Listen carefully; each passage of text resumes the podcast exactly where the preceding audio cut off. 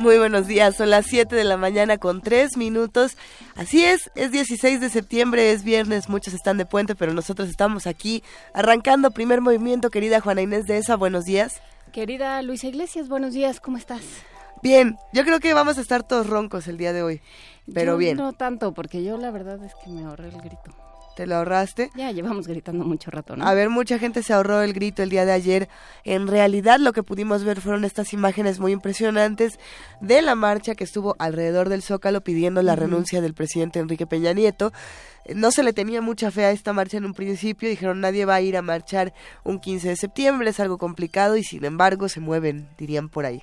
Y sin embargo se mueven, hubo un montón de gente que fue, nuestro amigo Miguel Moguel estuvo por ahí, a ver si luego nos platican, claro, va a estar dormido, no hay manera de que ahorita nadie nos platique nada. Yo creo que sí podríamos llamarle a ver que nos cuente nada más cómo se sentía el, el pulso de esta marcha, sobre todo porque al llegar a Bellas Artes creo que todos vimos esta imagen muy impresionante de la cantidad de granaderos que había en la entrada, bueno, no de granaderos, ya luego me van a decir que porque estoy armando el caos. Vamos a llamarlos operativos, vestidos de otras cosas y siempre siempre vienen vestidos como de tránsito, pero bueno, en fin, había muchísima autoridad, vamos a llamarlo de esta manera, a la entrada del Zócalo que impedía el paso, entonces nos preguntábamos quiénes estaban en el Zócalo. ¿Quiénes eran los que fueron a, al grito? Que por cierto, no gritaron, ni aplaudieron, ni dejaron a, al presidente hablando solo. Eh, pues es que el, presidente lleva hablando solo mucho rato, entonces bueno, pues sí, ya, o sea, como que bueno, si, si usted no, no, va a hablar con nosotros, pues nosotros no estaremos para hablar con usted, ¿no? Fue un poco lo... Para que tus acarreados no, te aplaudan, ya quiere decir que hay algo, hay algo malo por ahí. Pero bueno, hasta ahí con el grito. ¿Ustedes qué opinan? Escríbanos. Estamos en arroba P Movimiento. En Diagonal Primer Movimiento UNAMI en el teléfono 55 36 43 39. Vamos a arrancar el día de hoy hablando nuestro viernes de ocio con un personaje que les va a encantar. A ver, vamos a hablar de paisajes sonoros con Francisco Tito Rivas. Él es subdirector de programación y difusión de la Fonoteca Nacional, director del proyecto Paisajes Sonoros de México y precisamente este tema de paisajes sonoros lo maneja a la perfección. Vamos platicando para usted qué es el paisaje sonoro, qué constituye el paisaje sonoro de donde está. Para nosotros ya es, es parte del paisaje sonoro llegar todas las mañanas a la terraza y decirles buenos días, buenos días, buenos días Buenos días. En lo que empezamos a emerger del de, estado de duermevela en el que ya casi siempre estamos. Pero vamos a platicar de eso, que es su paisaje sonoro. Vamos a platicar también con los eh, amigos del antiguo Colegio de San Ildefonso, con Marco Flores, que nos va a hablar eh, como, como todo, bueno, no como todos los viernes, pero sí, va a hablar con nosotros. Vamos a platicar del coloquio China en el espejo de Occidente en el marco de la exposición Obras Maestras del Museo Nacional de Arte de China. En la nota del día, el concepto de nación, vamos a hablar con el doctor Alfredo Ávila, investigador titular del, del Instituto de Investigaciones Históricas de la UNAM. Que prometió venir, espero que todavía se acuerde. ¿Va a venir? Si usted, eh, si, usted conoce a Alfredo Ávila, si se, si se quedó dormido en sus salas y se cayó debajo de su mesa, dígale que, avísele. que quedó de venir a las 8 de la mañana. Aquí, en la cabina. Guadalupe Ferrer es otra que también se va a despertar a hablar con nosotros. Va a hablar sobre, ella es por supuesto la titular de la Dirección General de Actividades Cinematográficas y va a platicar sobre la independencia en el cine mexicano. Esto se puede abordar de muchísimos temas. La independencia en el cine mexicano, ¿cómo? Ah, ¿verdad? Pues no sé. Así, así mandó decir. Ok. Bueno, Guadalupe siempre tiene los mejores temas, así que vamos a ver de qué se trata. Vamos a ver si es desde un punto de vista descriptivo, cómo se trata la independencia en el cine mexicano o cómo, si es, qué tan independiente es el cine mexicano. O las películas que se relacionan. Bueno, vamos a ver, a ver. Vamos a tener poesía necesaria el día de hoy. Me toca a mí, estoy un poco ronca, pero no estoy ronca porque todos estamos un poco roncos. ¿Quién está ronco aquí? Levante la mano. Uno, dos. Ah, ok, perfecto. Vania Nuche fue la que me contagió. Ya, está más que claro. No, Y, Alejandro Maza, que es el que está a cargo de los teléfonos, si usted habla con Alejandro Maza, eh, eh, trátelo bien porque 55 36 43 39, trátelo bien porque tiene que tipa. Él, él, él, inició la toxicidad de primer movimiento esta semana, pero estamos todos muy bien listos para arrancar. Los invitamos a que se queden con nosotros de 7 a 10 de la mañana.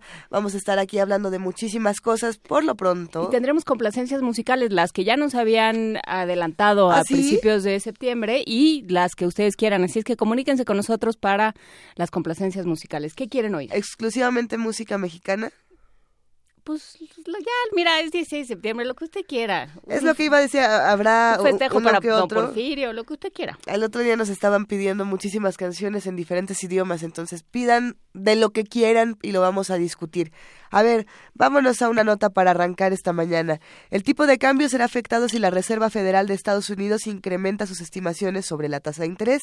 Así lo señaló Armando Sánchez del Instituto de Investigaciones Económicas de la UNAM. La información la tiene nuestro compañero Antonio Quijano. Vamos a escucharlo. La política monetaria restrictiva de Estados Unidos crea un escenario negativo de volatilidad e incertidumbre para nuestra moneda, coincidieron expertos universitarios en la mesa redonda tipo de cambio actual, 40 años de devaluaciones del peso mexicano realizada en el Instituto de Investigaciones Económicas de la UNAM. Armando Sánchez, académico de esa entidad universitaria, señaló que el tipo de cambio será afectado si la Reserva Federal de Estados Unidos incrementa en 25 puntos bases la tasa de interés. Ya está esa volatilidad, entonces esperaríamos que el próximo año el tipo de cambio va a estar no en 20, pero poco menos de, de 20 y sobre todo si Estados Unidos toma esa decisión. El investigador advirtió que en cualquier escenario se prevé una depreciación de la moneda. El tipo de cambio va a seguir subiendo. O sea, hay la probabilidad es mayor de que suba a que empiece a bajar. Claro, el tipo de cambio, recuerden que sigue una caminata aleatoria probablemente, pero en promedio esperemos que va a subir. Entonces, este, eh, digamos, la primera consecuencia aquí es, es muy claro y casi todos los escenarios que hemos metido en el modelo va a haber depreciación, ¿no? En, varios escenarios. Entonces, la probabilidad de que, de que siga subiendo es alta, sobre todo por la volatilidad. Para Radio UNAM, Antonio Quijano. Primer movimiento clásicamente diverso. Sabemos que hoy, más que nunca, nos están escuchando todos los niños de este país, ¿verdad? O sea, sí, de a montón. Nadie está desvelado.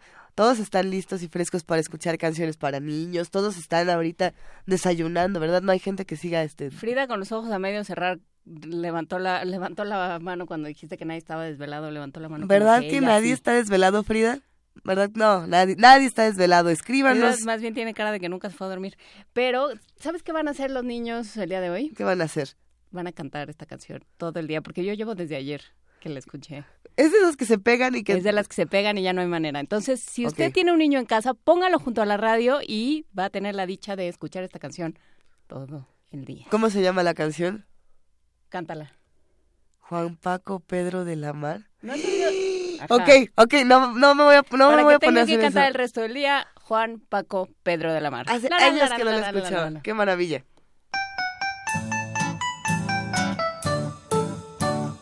Juan Paco Pedro de la Mar es mi nombre así.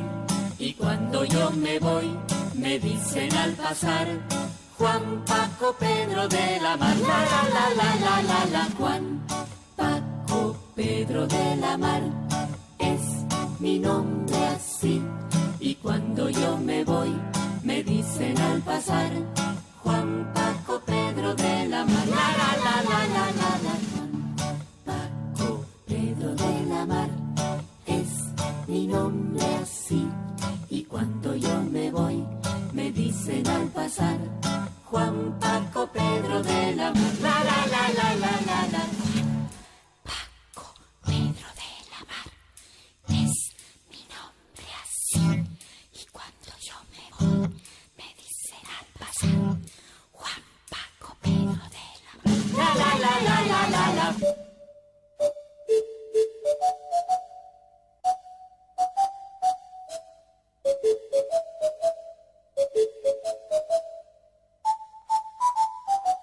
La la la. Pedro de la Mar es mi nombre así. Y cuando yo me voy, me dicen al pasar, Juan Paco Pedro de la Mar. La, la, la, la, la, Juan Paco Pedro de la Mar es mi nombre así. Y cuando yo me voy, me dicen al pasar, Juan Paco Pedro de la Mar. La, la, la, la, la, la, Juan Paco Pedro de la Mar es mi nombre así. Y cuando yo me voy, me dicen al pasar, Juan Paco Pedro de la Mar. La, la, la, la, la, la. Primer movimiento. Podcast y transmisión en directo en www.radiounam.unam.mx.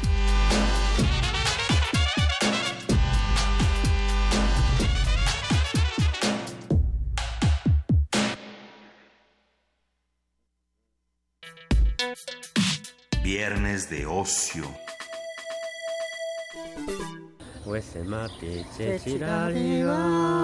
ya sisine marra huevaba roso paricho isini huese matiku huese matiku chevilera huevaridagua Qué hermoso amanecer es hoy, ya levántate, el sol ya salió, el lucero está apagándose.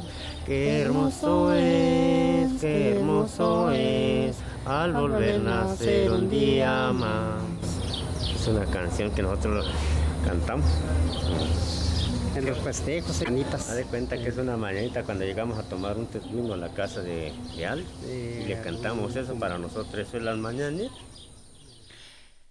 Esas fueron las mañanitas en Tarahumara de Huachochil. Bueno, en sí, Tarahumara, ¿no? Bellísimas. Sí, muy bonito este audio que nos acaba de compartir la producción. Y viene a cuento porque este día vamos a hablar de paisajes sonoros en el país. A ver, el compositor y filósofo John Cage decía que donde quisiera que estemos, donde quiera que estemos, lo que oímos más frecuentemente es ruido. Cuando lo ignoramos no molesta, cuando lo escuchamos lo encontramos fascinante. El sonido de un camión acelerando, por ejemplo, la estática entre emisoras, la lluvia. Queremos capturar y controlar estos sonidos, menos como efectos sonoros y más como instrumentos musicales. Un paisaje sonoro empieza por un experimento lúdico donde las personas moldean recursos artísticos para recuperar y establecer un lazo más claro con las sonoridades que integran un lugar determinado, ya sean de la naturaleza, voces, ruidos, ruidos producidos por aparatos, música, lenguas o prácticas humanas, y lo convierte en un ambiente, el ambiente en un reconocimiento, en un elemento distinguible. Entornos humanos como avenidas, panteones, paraderos de autobús. Me, encanta quien eligió panteones para decir estos entornos humanos porque ahí este pues sí, es uno de los entornos. cuando Vanianucci escribe las entradas. Son de los entornos más humanos, pero por, precisamente por este asunto de la sonoridad, paraderos de autobús, mercados y parques, o entornos más impersonales como selvas, cráteres, estepas o playas vírgenes. Bueno, todos estos se convierten en impresiones que crean un ritual desde otra forma del lenguaje sensorial, una que despierta la fuerte imaginaria de los sonidos percibidos. De acuerdo con el también compositor Raymond Moran Schaffer, existen tres elementos en la composición de paisajes sonoros. Tonalidades, que son sonidos de fondo que guían el temperamento de quien escucha, por lo, por lo general inconscientemente, señales sonoras que emergen en primer plano, escuchadas esporádica y conscientemente, y marcas, que son los rasgos sonoros propios de un área específica, su valor simbólico y afectivo para que nos diga más de estas cosas, para que nos platique otras cosas, está en la línea y se lo agradecemos mucho más en este día. Francisco Tito Rivas, subdirector de programación y difusión de la Fonoteca Nacional, director del proyecto Paisajes Sonoros de México y sobre todo cazador como quien caza mariposas de sonidos y momentos sonoros del país. ¿Cómo estás, Tito Rivas? Buenos días. Hola, muy buenos días. ¿Cómo están ustedes? Muy bien, muchas gracias. ¿Cómo va todo? Bien, pues aquí este, eh, madrugando en 16 de septiembre por, por la patria y con mucho gusto de escucharles a todos. Oye, Tito, como siempre es un gusto saludarte. A mí me interesa, por ejemplo, en esta presentación que te hacíamos, eh, se menciona a John Cage, se, se menciona a Schaffer, que son, digamos, estos emblemas cuando se habla de experimentación sonora o cuando se habla de paisaje sonoro, por ejemplo. Pero yo me quedo pensando, Tito, en, la diferencia que hay entre todos estos paisajes sonoros con los mexicanos. Eh, ¿qué, ¿Qué define a un paisaje sonoro y qué define un paisaje sonoro mexicano, que tenemos una identidad interesantísima cuando hablamos de sonidos. Sí, claro, bueno, eh, eh las definiciones con las que ustedes iniciaron eh, son, son terriblemente buenas y se agradecen porque justamente eh, uno de los trabajos que hemos estado haciendo es justamente tratar de difundir estos conceptos que de repente no son tan cercanos para la mayoría de las personas, eh, aún dentro de un medio cultural o dentro de un medio artístico, eh, paisaje sonoro ha, ido apareciendo eh, lentamente y, y, digamos que haciéndose de su propia fuerza como, como posibilidad creadora y también testimonial de una historia, de una realidad. Ajá el paisaje sonoro eh, eh, e, efectivamente tiene que ver con, en principio es algo muy simple, son todos los sonidos que están en tu campo de escucha, ¿no? Así como cuando nosotros eh, eh le llamamos paisaje visual a esa posibilidad de subirnos a una azotea o, o detenernos eh, cuando vamos eh, andando en nuestro carro eh, por una colina y que hay un letrerito que dice mirador, ¿no? Y que te detienes para mirar el paisaje, ¿no? el paisaje sonoro es esa posibilidad de también detenerse a escuchar todo lo que alcanza a percibir tus oídos en una loca en una locación determinada. Por supuesto, así como el paisaje visual, la mirada lo va construyendo conforme nos vamos recorriendo eh, eh, de por ejemplo de izquierda a derecha no esa ese paisaje subido nosotros en la ladera de un cerro eh, como hicieron nuestros grandes paisajistas eh, mexicanos no que, que, que también nos podemos conectar con esa tradición hablando de lo mexicano eh, la, la escucha también recorre ese campo eh, ese campo aural que podríamos llamar y poco a poco nos va haciendo más precisos más precisas todas las capas de sonidos que van apareciendo ante nosotros. Y como bien decía eh, Murray Schaefer, que es el padre del concepto del paisaje sonoro, eh, reconoceremos que hay sonidos que se encuentran como de fondo, como, como estableciendo una capa continua, ¿no? Eh, por ejemplo, ejemplo típico, el sonido del refrigerador en nuestras casas no lo escuchamos hasta que deja de sonar, ¿no? Eh, eh, porque dejamos de percibirlo, por eso dice Schaefer que puede ser inconsciente, ¿no? Pero están ahí presentes, el rumor de los autos en la ciudad, por ejemplo, ¿no? Y luego las marcas, las marcas sonoras, perdón, las, las señales sonoras, eh, estos sonidos que aparecen como, como figuras y fondos, ¿no? El fondo es este que tenemos de, de base con continuidad, el sonido de los autos, por ejemplo, que parece como un mar, y encima de repente una señal puede ser el, el silbido del afilador, ¿no? que va pasando eh, o el o el carrito de los camotes, ¿no? Para empezar a hablar de algunos sonidos de, eh, identitarios de México, que es la tercera categoría, marcas sonoras. Dentro de esa gama de sonidos dentro de, dentro de ese campo de escucha están esos sonidos con los que una comunidad se reconoce y que solo ocurren en cierto lugar. Efectivamente, el sonido de los coches, pues lo podemos escuchar igual aquí que en Tokio, que en París, ¿no? Eh, es un sonido que si uno graba, eh, eh, difícilmente vas a poder reconocer después de, la escuchando la grabación si te encontrabas en cualquiera de estas ciudades. Sí, pero el, microbús que tiene el, claxon de Strangers in the Night, ese muy probablemente solo en Miguel Ángel de Quevedo. Exactamente, exactamente, ¿no? Ahí estás ya encontrando señas de identidad eh, eh, formaciones que incluso reflejan eh, constituciones antropológicas y culturales, ¿no? y entonces los paisajistas sonoros es lo que estamos buscando, ¿no? Encontrar, por una parte, la, la, la, morfología, perdón si suena muy complejo, la, la, la, cómo se te presenta, la estética, ¿no? De cómo se articulan, porque es muy bonito empezar a sentir, como bien lo decía Cage, empezar a sentir que esos es que esos que normalmente llamamos ruidos en realidad son como si fueran músicos de una de una orquesta que empiezan a instrumentar una una una sinfonía, ¿no? La sinfonía de los ruidos, ¿no? Y por otra parte, efectivamente, ¿qué te comunica de esa cultura? ¿Cómo eso es un testimonio? ¿Cómo es un documento histórico? Porque imagínese usted, imagínense todos los que nos escuchan, si ahora podrían, pudiéramos escuchar cómo sonaba, por ejemplo, la Alameda Central en 1850, ¿no? Cómo, o cómo sonaría eh, el, la Plaza del Zócalo de la Ciudad de México en el año 1760, ¿no? Eh, desafortunadamente no había una tecnología de grabación que nos permita eh, eh que nos permitiera hacer ese registro, pero desde 1877 que se inventó el fonógrafo, eh, que lo inventó Tomás Alva Edison, podemos grabar sonidos y entonces hacer un registro y entender nuestra realidad desde el punto de vista sonoro y eso es lo que busca entre otras cosas un proyecto como el el de paisaje sonoro de México que que llevamos en la Fonoteca Nacional. A ver, podemos poner algo de de este disco del que nos vas a hablar, Tito.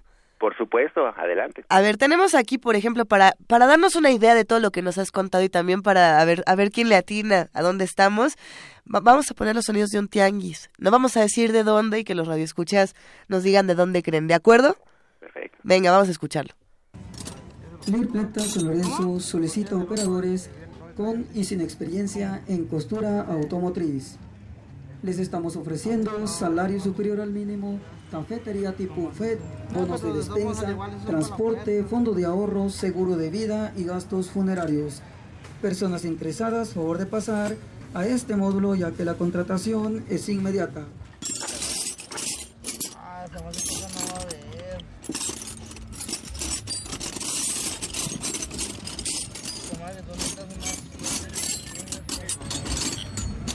¿Cuánto tienes esta? Ese salen 50 baros. ¿Para qué son? Mira. ¿Para qué? 150. Para colgar la piñata. Ahí están las aguas minerales, oiga, micheladas, preparadas las aguas minerales, oiga. También tenemos el jugo B8 preparado. Mira cerca sacarnos y nosotros a volver. La vara, el mojado, de quien podrán depender. No buscarán lechuga, lechuga y el betabel. El problema de nosotros fácil se puede arreglar. Que nos den una griñita para poder emigrar. Luego que nos dé la mica, la manda. Tito Rivas, ¿qué es esto? ¿En dónde estábamos? A ver, a ver si la, si la gente pudo, pudo adivinarlo, pero bueno, eh, nos encontramos en el Tianguis de Anapra, en. Ciudad Juárez. Es un tianguis de segundas que le llaman allá. Es- esto es, es- eh, la mayoría de las cosas que se venden ahí son cosas usadas, pero y estamos en una colonia eh, a las afueras de Ciudad Juárez, eh, de estas colonias pues de, eh, de, inmigrantes, ¿no? Que, que realmente todavía no tienen este eh, calles de asfalto, sino que todo es tierra entre los cerros este eh, que- semidesérticos de la ciudad, pero con un ambiente muy bonito y muy muy festivo como pueden ustedes escuchar, con mucha vitalidad y pues sí, este, para quien ha estado ahí seguramente que pudo identificar algunos de esos sonidos y seguramente para quien no, seguramente, si no le hubiéramos dicho, a ver, en dónde, díganos en qué tianguis está, pero le hubiéramos dicho, díganos en dónde está, tal vez pudo haber adivinado que era un tianguis. Un tianguis mexicano, ¿no?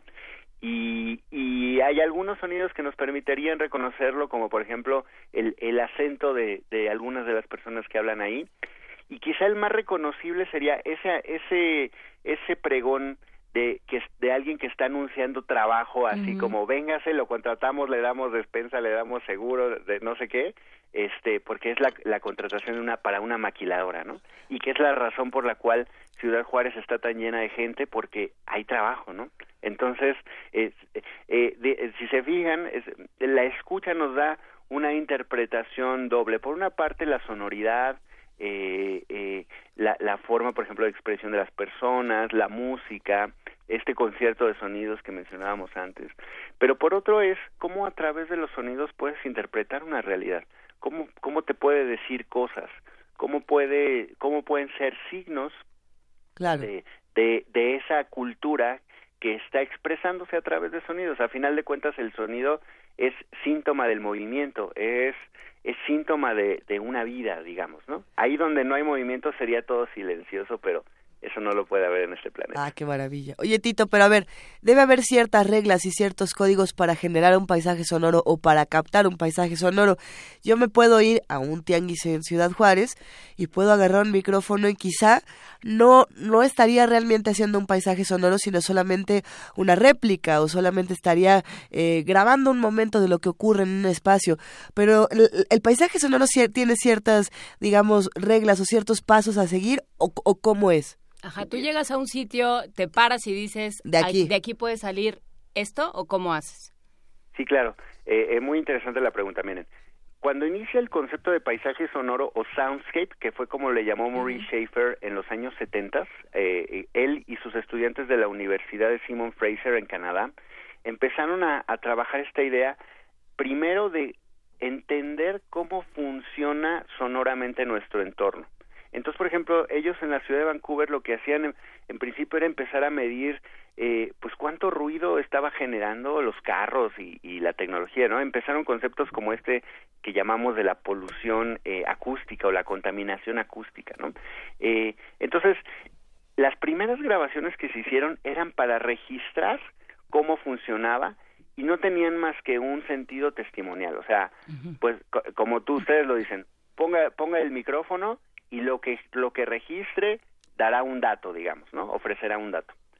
Pero muy pronto con esas grabaciones los los compositores y hay que pensar que el propio Murray Schafer era compositor o es todavía vive eh, se dieron cuenta de que esas grabaciones eran un material eh, artístico, ¿no? Eran un material que nos permitía eh, hacer composiciones.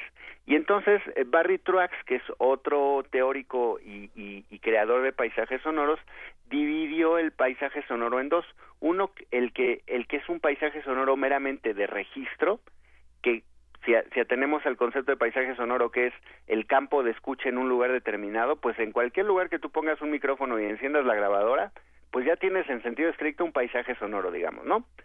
Pero la otra categoría es el paisaje sonoro de composición. Claro. Es decir, la idea de que, primero, cómo se cómo el paisaje sonoro se compone por sí mismo, porque como decía yo antes, si ahorita el señor del tianguis grita eh, eh, eh, jugos de ocho, jugos de ocho, y por allá alguien se le cae una tuerca y por acá eh, eh, hay un músico, ellos no lo saben, pero están interactuando y están componiendo, digamos, una pieza de- como igual que en la música, que uno es un instrumento y otro y otro, y entonces están tocando juntos un ensamble, ¿no? Ellos no lo saben, simplemente lo están haciendo de manera espontánea, pero el oído del paisajista es el que entiende cómo están esas tres cosas interactuando y busca a través del micrófono eh, comunicar al, al, al, al, al futuro espectador cómo están interrelacionados, cómo, cómo están dialogando de una manera secreta, digamos, ¿no? Entonces, eh, el arte del paisaje sonoro, podría decirlo, es justamente eh, sacar ese secreto, ¿no? Eh, hacerlo evidente, o tendría que decir mejor audible, eh, de cómo de cómo se está construyendo este lenguaje inconsciente en las diferentes realidades. Y eso, bueno, sumado, hay varias categorías que quizás sería más extenso ahorita mencionar, pero tiene que ver con la morfología de los sonidos, eh, cada sonido qué, qué textura, eh, qué composición armónica tiene, qué envolvente, o sea, qué duración en el tiempo tiene. Y por otra parte, los, la mezcla, los volúmenes, cuál está más fuerte, cuál está más lento, eh, quedito, cuál está más cerca, cuál está más lejos. Y luego cómo eso, a través de la grabadora o del, micrófono, eh, eh, los primeros planos y los segundos planos te van dando un recorrido, digamos, ¿no? Y si eso decides hacerlo todo en una sola grabación y tú moviéndote o quedándote fijo en un solo lado o encontrando la perspectiva desde donde captarlo, si pongo el micrófono en el piso o lo pongo en un techo o eh, editando sonidos que grabaste en un mismo sitio y después eh, dándoles tú mismo una un montaje eh, diferente.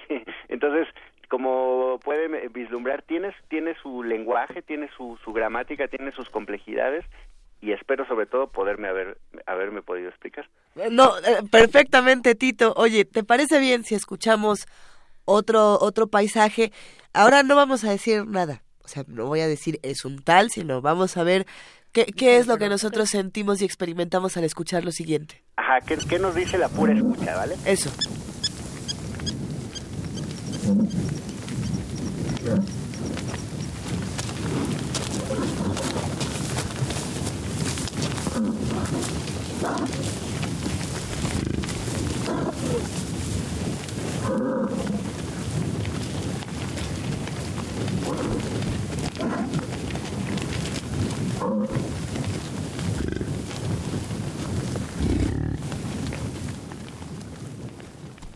¿Qué es esto, Tito? A ver, ¿qué dicen ustedes que es? Es que nosotros ya lo vimos. nosotros ya ya, no, ya, no, ya no podemos. Pero, pero si no supiéramos qué es, por ejemplo, yo creo que sí hubiéramos podido dar con esta sensación Con de un animal grande. de un animal enorme, exactamente. Exacto. O sea, ¿qué te, qué, qué te dicen? Eh, ¿Hay algo de los sonidos que te comunican tamaños, como ustedes muy bien lo, señalan, que te comunican superficies? ¿En dónde estamos, por ejemplo? No, digo, es que ya podemos hacer este ejercicio con la gente que nos está escuchando.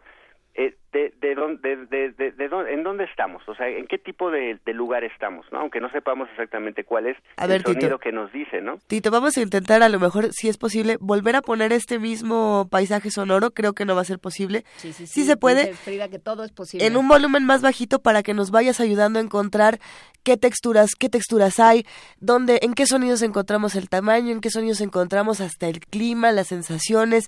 Estamos justamente buscándolo. ¿Estás de acuerdo en que hagamos este ejercicio? Órale, va, nos lo aventamos. A ver, a ver, vamos a, mientras tanto vamos a ir ¿Y diciendo. dónde? A ver, más bien venos platicando de dónde está recuperando paisajes sonoros y qué es este proyecto de, de paisajes sonoros de México. Sí, bueno, el, el proyecto Paisajes Sonoros de México consiste en registrar las sonoridades más representativas del país con el fin de formar un archivo, un acervo que nos permita eh, eh, eh, dar testimonio de cómo suena México en esta época. Eh, de tal manera que en 20, 30 años alguien pueda saber, como hace un ratito decíamos, cómo sonaba Ciudad Juárez en el, en el año 2016. o- Bueno, esta grabación se hizo en 2015, ¿no? Eh, eh, cómo, cómo eran los eh, cómo eran los fenómenos sonoros eh, que ocurrían en, en las diferentes localidades de este país y cómo y cómo se expresaban y qué fue cambiando, qué se mantuvo, qué se extinguió, porque hay muchos sonidos que se extinguen, Cierto. ya, muchas prácticas, e incluso cuando hablas de sonidos de la naturaleza, pues hay hay fauna que se está extinguiendo muy lamentablemente, ¿no? Como esta que estamos escuchando justamente en este audio que vamos a poner ahorita, ¿no? Ahora mismo vamos a ponerlo, Tito. A ver, ahí va. Cuéntanos, Tito, ¿qué es lo que estamos escuchando? A ver, es un entorno rural, no es, no es la ciudad, ya no es la ciudad. No, exacto, porque no escuchamos coches, no escuchamos máquinas. Escuchamos eh, un, un, eh, un, un ambiente un poco de viento, escuchamos, ahí ya no lo escucho yo mucho a través del teléfono, pero... Eh, eh, eh, eh, eh, Pisadas eh, en el pasto también. Exacto. Se- y se escucha ahí un movimiento y se escuchan algunos, algunos insectos, ¿no? Y se Eh, escuchan unos como mugidos. unos como mugidos, ¿no? Ese mugido, si se fijan, tiene tiene una caverna, por así decirlo, es un mugido como algo cavernoso, ¿no? Entonces eso te, te comunica una cierta caja torácica, o sea, un cuerpo de cierto tamaño. No es un, no es un, bueno, ya puedes pensar que sea un animal, ¿no? Pero no es un animal precisamente pequeño, ¿no? Pero hay otro sonido también que son así como, ¿no? Que son así unos, un, un como un, un, un, un- como, como un chillido muy, muy, muy, muy puntilloso y, y, y pequeño y agudo que también está sonando eh, jun- juntamente, ¿no? Entonces, bueno, ahorita ya todo nuestro auditorio eh, eh, se pudo, pudo haber formado una imagen mental de qué cosa era y pues ya para no hacerla tan cansada se los vamos a decir si les parece bien. Adelante. Eh, no, nos encontramos, fíjense, nos encontramos en un en unos pastizales de una una gran pradera extensa de la reserva de la biosfera de Janos. Janos se encuentra en la zona noreste del estado de, de, Chihuahua, perdón, noroeste del estado de Chihuahua.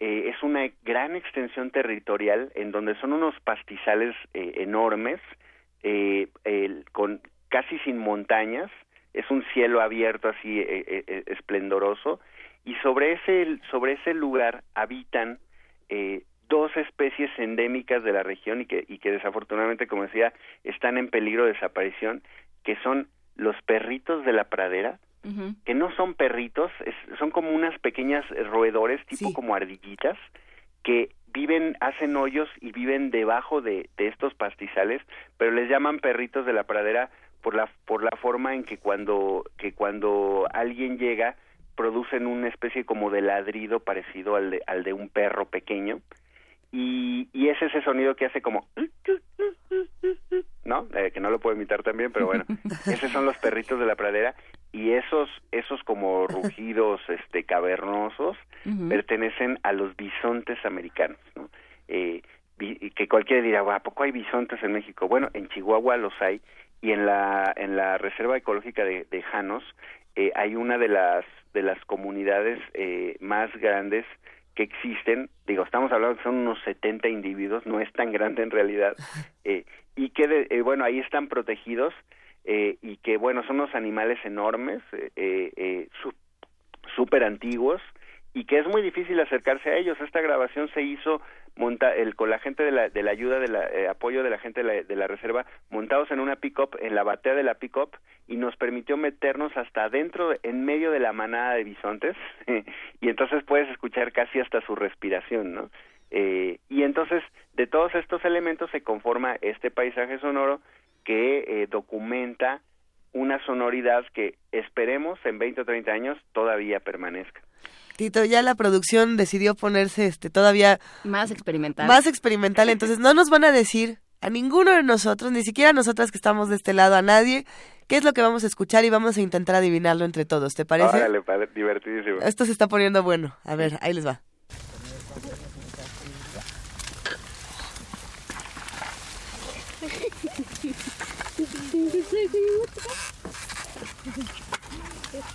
Vamos que você tem. Era um bonete, sabe? Eu vou testar. Ótimo.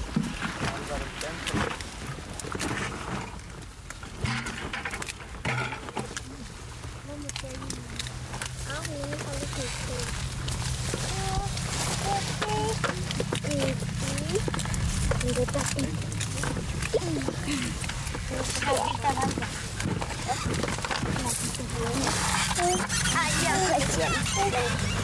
No. Ya, ya, ya. Ya te Ya.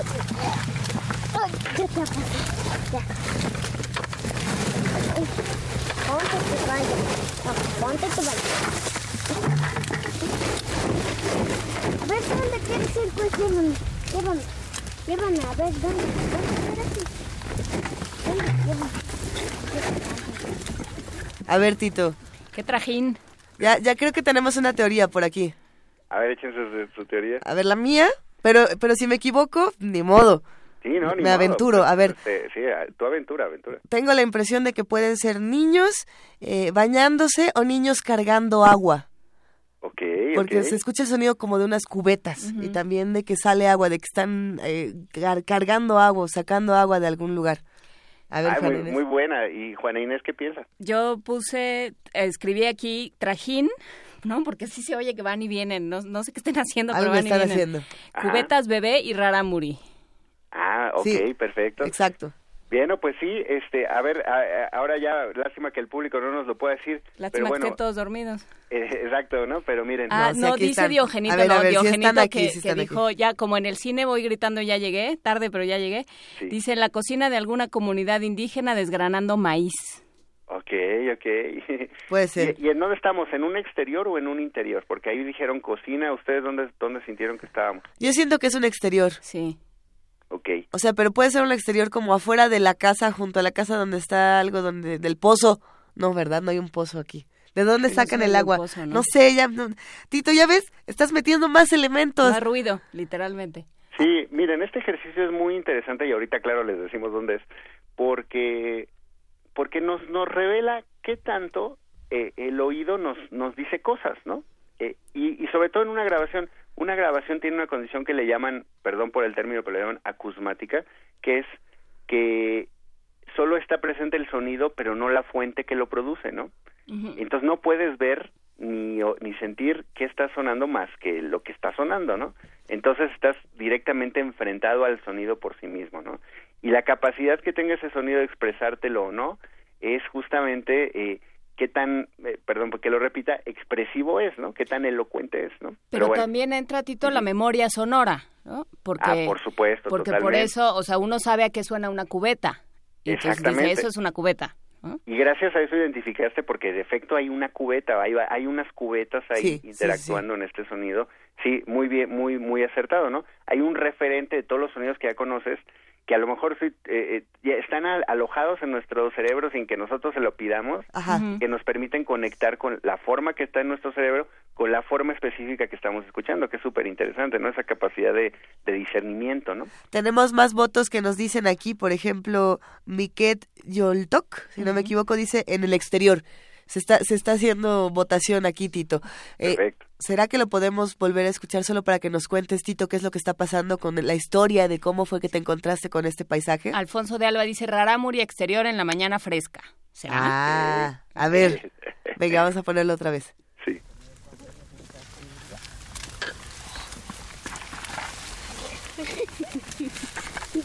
Cuéntanos, Tito. Sí, bueno, miren, eh, este lugar es un, es un sembradío, es un extenso sembradío y se encuentra localizado en el municipio de Delicias, en Chihuahua. Recuerden que estamos poniendo disco, eh, audios del disco Paisajes Sonoros de Chihuahua, que ya ni hemos hablado de Que allá vamos, que allá vamos. Y entonces eh, estamos escuchando a una familia que está cosechando eh, el chile cayenne que le llaman, que es un chile rojo, así tipo como como un chile eh, como un como un chile poblano, pero rojo, rojo, rojo. Y lo están cosechando eh, y lo que están haciendo es eh, arrancarlo de las de las de las plantas y colocarlo en unas cubetas. Eh, efectivamente había unas cubetas y, y se escuchan niños porque eh, lo tienen es una familia sí es indígena y los niños están ahí pues también con los papás y pues ahí también ayudándoles no eh, sí estamos en exterior. No es sí es una es es casi mediodía no es la mañana es casi mediodía. No es precisamente fresca estamos bajo el incandescente sol del de Chihuahua. Y y los niños están jugando y, y, y, y, y- y- y haciendo expresiones verbales mientras los papás se afanan en llenar las cubetas y, y después vaciarlas en unos costales. Eso, eso fue más difícil de percibir. Sí, no, bueno, sí, ya ¿No? tanto así. Sí, y, y finalmente, este, eh, eh, bueno, se dijo rarámuri, pero fíjense que no, algún, un dato curioso. El, el- la lengua indígena que estamos escuchando es en realidad el náhuatl.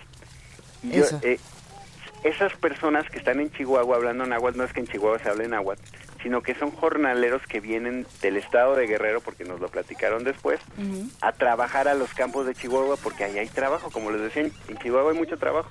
Y entonces viajan desde Guerrero con toda la familia porque ahí pueden estar trabajando, recogiendo en las cosechas y entonces obteniendo un sustento para los suyos y para llevar de regreso a casa. Por cada costal, por cierto, te pagan 30 pesos. Tito, yo No, me, bueno. me, me quedé pensando, ahora que mencionas el disco Paisajes Sonoros de Chihuahua y que escuchamos todos estos audios, recuerdo la primera vez que hablamos de, de, de este disco, la primera vez que tuvimos un acercamiento que fue en la Feria del Libro del Palacio de Minería. Sí, correcto, con mucho gusto que, que platicamos ahí, ¿no? De ese disco. Platicamos un buen rato, de hecho estuvimos platicando con, con otros eh, artistas sonoros, con, con muchas personas que, que nos ayudaron a entender mucho más de lo que estaba ocurriendo en, en Chihuahua y de cómo estos paisajes sonoros están planteando una realidad distinta y me gustaría que nos contaras. Sí, bueno, eh, eh, efectivamente, eh, eh, lo que pasa es que eh, en aquella ocasión pudimos presentar previamente en la Feria del Libro el, el disco Paisajes Sonoros de Chihuahua y, a- y apenas ayer y antier se acaba de presentar oficialmente en el estado de Chihuahua, eh, digamos en su lugar de origen, tanto en Chihuahua como en Ciudad Juárez tuvimos la oportunidad de presentar este disco que fu- es Ajá. una producción que hizo la Fonoteca Nacional en colaboración con el Instituto Chihuahuense de la Cultura Sí. y se trata de una, una un viaje de exploración de grabación de sonidos a través del estado. Imagínense para grabar el estado de Chihuahua, que es grandísimo. Pues sí. Realmente es una muestra, porque sí, efectivamente eh, eh, sería sería iluso pretender grabar todas las comunidades de Chihuahua. Se podría hacer, pero llevaría dos, tres, cuatro años, no sé cuánto tiempo llevaría. Eh, pero bueno, en un tiempo reducido nosotros hicimos una ruta, eh, buscamos con la comunidad de, Chi- de Chihuahua, con agentes culturales, artistas, escritores, eh, antropólogos, que nos dieran ellos, en su opinión, qué sonidos eran los más representativos o cuáles eran los que había que grabar, digamos, sí o sí. Y con base en eso armamos una ruta de grabación y nos lanzamos a los caminos, eh, pues con todas las dificultades que tienen las distancias y pues hay que decirlo, este, pues también la situación ahorita que vive el país, ¿no? O algunos Claro. estados o casi todos, en donde pues sí, por ejemplo, hay lugares en los que es difícil acceder porque pues ya no lo controla el estado, digamos, ¿no? este y entonces este eh, se tienen que pedir permisos especiales y pues andar en los caminos eh, tiene sus sus peligros hoy en día, Pero Sí. bueno, a partir de toda esta, es toda una aventura muy bonita en donde pues pudimos este eh, eh, grabar eh, eh, cerca de 50 horas de grabación, que fue en total lo que pudimos recopilar y, y lo cual nos reporta por ahí de unos 145 eventos sonoros diferentes. Le llamamos evento sonoro justo a, como a esto que acabamos de escuchar, a una escena en un lugar determinado que te describe una acción o una actividad, digamos, ¿no? Pero tú no te puedes distraer nunca. No puedes bajar la guardia nunca, porque nunca sabes dónde vas a encontrar, pues es como cualquier otra misión de, de casa, de casa o de reportero, ¿no? Exactamente, eh, es un estado de alerta constante, eh, eh, eh, te vuelve muy sensible eh, con las orejas todo el tiempo, está, estás tú como, como, hagan de cuenta como estos animales que son, ah, estos animales de presa como, no sé, los venados, las cebras, que todo el tiempo sus orejitas se están moviendo esperando a que llegue eh, eh, el depredador a atraparlo, pero en este caso tú eres, como dices, muy bien bonito también el cazador, ¿no? Y entonces todo el tiempo tu- tus oídos tienen que estar viendo si esto se graba, si esto no se graba, eh, detente, este, eh, funciona, no funciona, los micrófonos todo el tiempo tienes que traerlos en, en bandolera, se diría, ¿no? Este, a la espera de ser accionados, porque siempre hay el sonido como ocurre en el tiempo, en cualquier momento sucede y desaparece. Y si no estuviste ahí para registrarlo, se te fue, ¿no?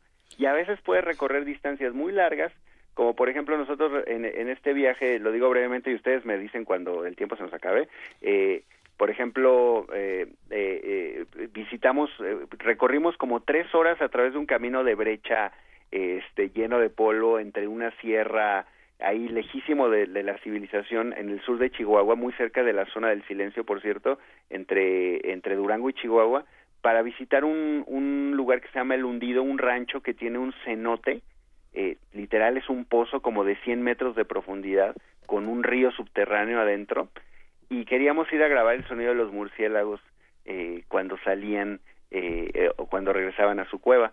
Entonces para llegar hicimos como tres horas y ahí íbamos a toda velocidad porque se nos estaba escondiendo el sol y justo al, cuando se esconde, en cuanto se esconde el sol los murciélagos regresan a su cueva y entonces ahí vamos eh, Ahí vas eh, correteando los murciélagos. a toda velocidad para llegar a los murciélagos y pues sí, de hecho cuando llegamos eh, nos, nos apostamos ahí eh, eh, con, con mucha dificultad porque no hay luz, por supuesto, estamos en completa oscuridad en el borde de un abismo, nos apostamos con los micrófonos y empezaron a salir los murciélagos, pero fíjese que era muy difícil capturar el sonido de los murciélagos, ¿no? Eh, era era demasiado tenue para los micrófonos y, y uno que estaba ahí sentías cómo te pasaban al lado, experiencia un poquito eh, tétrica, pero eh, pero los micrófonos mm, poco dieron cuenta de ello, entonces como paisaje sonoro realmente no funcionó mucho, hay que decirlo.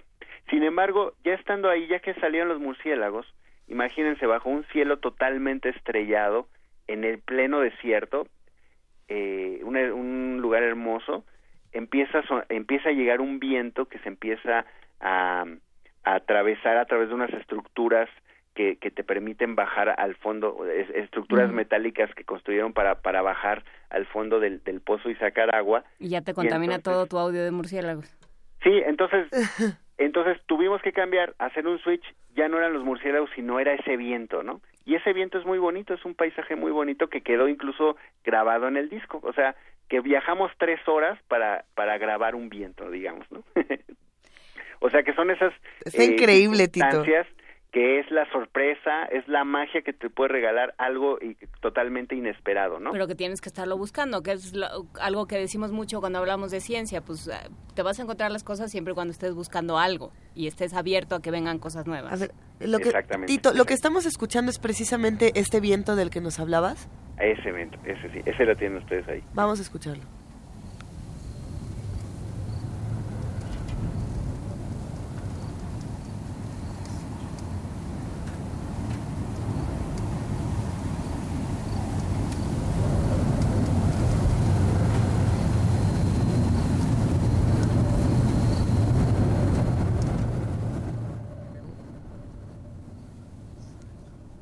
Listo. Ese, Bueno, ese es el viento, Tito. Solo un fragmentito, pero imagínense ustedes en medio de la noche, ¿no? Eh, sin nada, es nada de luz, sin- en un des- en un desierto y, y con el cielo totalmente lleno de estrellas y, y ese y es y escuchas ese viento que tiene unos armónicos muy bonitos, muy interesantes que que que, que te creo que te logran sumergir un poco en una atmósfera eh, inquietante o, desconocida, ¿no? Tito, nosotros vamos a conseguir, bueno, nosotros ya lo tenemos, pero invitamos a todos los queridos radioescuchas a que se acerquen a Paisajes Sonoros de México, a Paisajes Sonoros de Chihuahua, y también queremos invitar a todos a que se acerquen a la fonoteca, porque tú precisamente ahí estás, estás de subdirector de programación. Así es, así es. Eh, en la Fonoteca Nacional eh, eh, realizamos muchas actividades, incluida esta. Bueno, esta es una actividad que tiene que ver con el acervo, porque somos el archivo sonoro del país. Sí. Entonces conservamos y preservamos el patrimonio sonoro de México, todo esto le llamamos ya patrimonio, y hacemos actividades que, que, que fomentan que lo escuchemos, porque de, nada sirve tener un archivo de sonido si nadie lo escucha. Entonces, yo les agradezco infinitamente por darnos la oportunidad de escuchar unos fragmentos, porque eso justamente es el, la finalidad de todo este proyecto, poner en la escucha todas estas, eh, todos estos productos y todas estas eh, eh, formas y expresiones de la cultura de México. Entonces, si ustedes visitan la Fonoteca Nacional, ahí se van a encontrar con un acervo que tiene 500 mil documentos sonoros diferentes, con 92 mil horas digitalizadas que van a poder escuchar, y no solo con paisajes sonoros, también con una cantidad inmensa de música de diferentes partes del mundo, pero principalmente de música mexicana, desde música de concierto hasta música tradicional, música indígena y programas de radio, radionovelas, eh, eh, este, mm, eh, eh, voces de personajes históricos, en fin, un, un gran tesoro de sonidos que pueden escuchar en la Fonoteca Nacional y que si quieren consultar sus actividades las encuentran en la página que es eh, fonotecanacional.gov .mx. Si ustedes ponen fonoteca en Google, eh, es la primera entrada que les va a salir y ahí pueden ver todas las actividades, se hacen conciertos, sesiones de escucha, es decir, distintas actividades que nosotros llamamos de promoción de una cultura de la escucha, porque es importante escuchar y, y ser conscientes al escuchar, es decir, escuchar cómo escuchamos. Pues escuchemos cómo escuchamos. Muchísimas gracias, Tito Rivas. Vamos a acercarnos a la fonoteca a ver qué nos robamos y nos traemos para acá. Sí, claro, pues encantado de saludarles y ahí los estamos esperando con mucho gusto. y, tendrás que venir, tendrás que venir otra vez a hacer este juego de adivina el paisaje sonoro porque lo disfrutamos muchísimo y más con un experto como tú. Te mandamos un inmenso abrazo. Igualmente, encantado de saludarles y cuando gusten, con mucho gusto estamos ahí con paisajes sonoros de otros lados, ¿les parece? Eso. Nos parece muy bien, Tito Rivas. Eh, y vamos a escuchar ya para, para salir y porque dice eh, Frida Saldívar que está rete bonito, el, el audio del apiario en Orinda. Así es.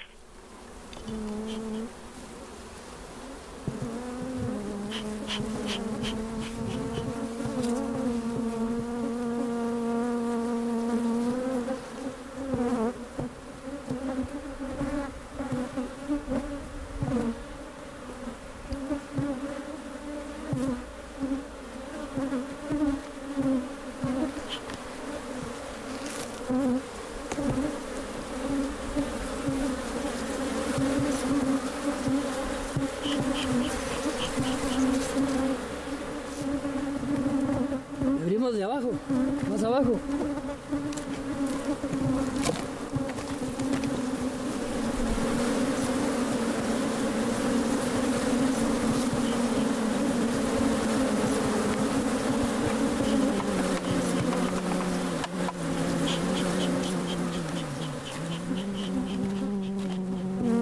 Están más bravos, eh.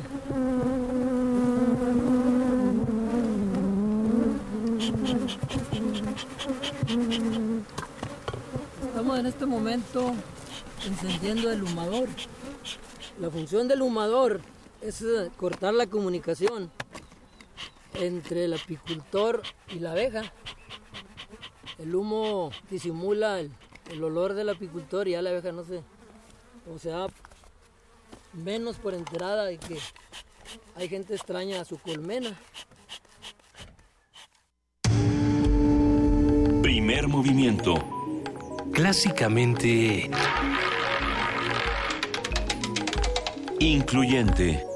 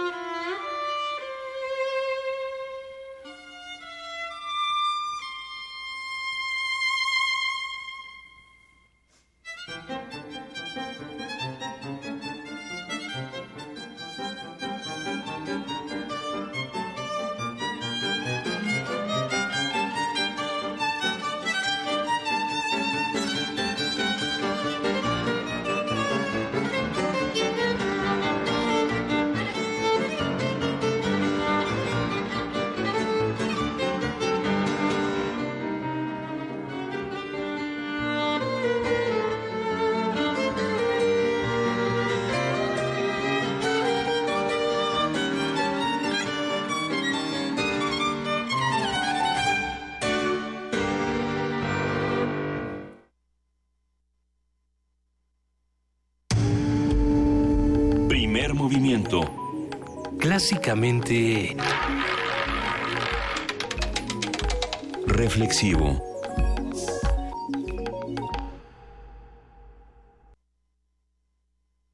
Mejor que ser el oído es guiar el sonido. Mejor que escuchar la radio es hacerla. Radio UNAM te invita al taller de creación y producción radiofónica.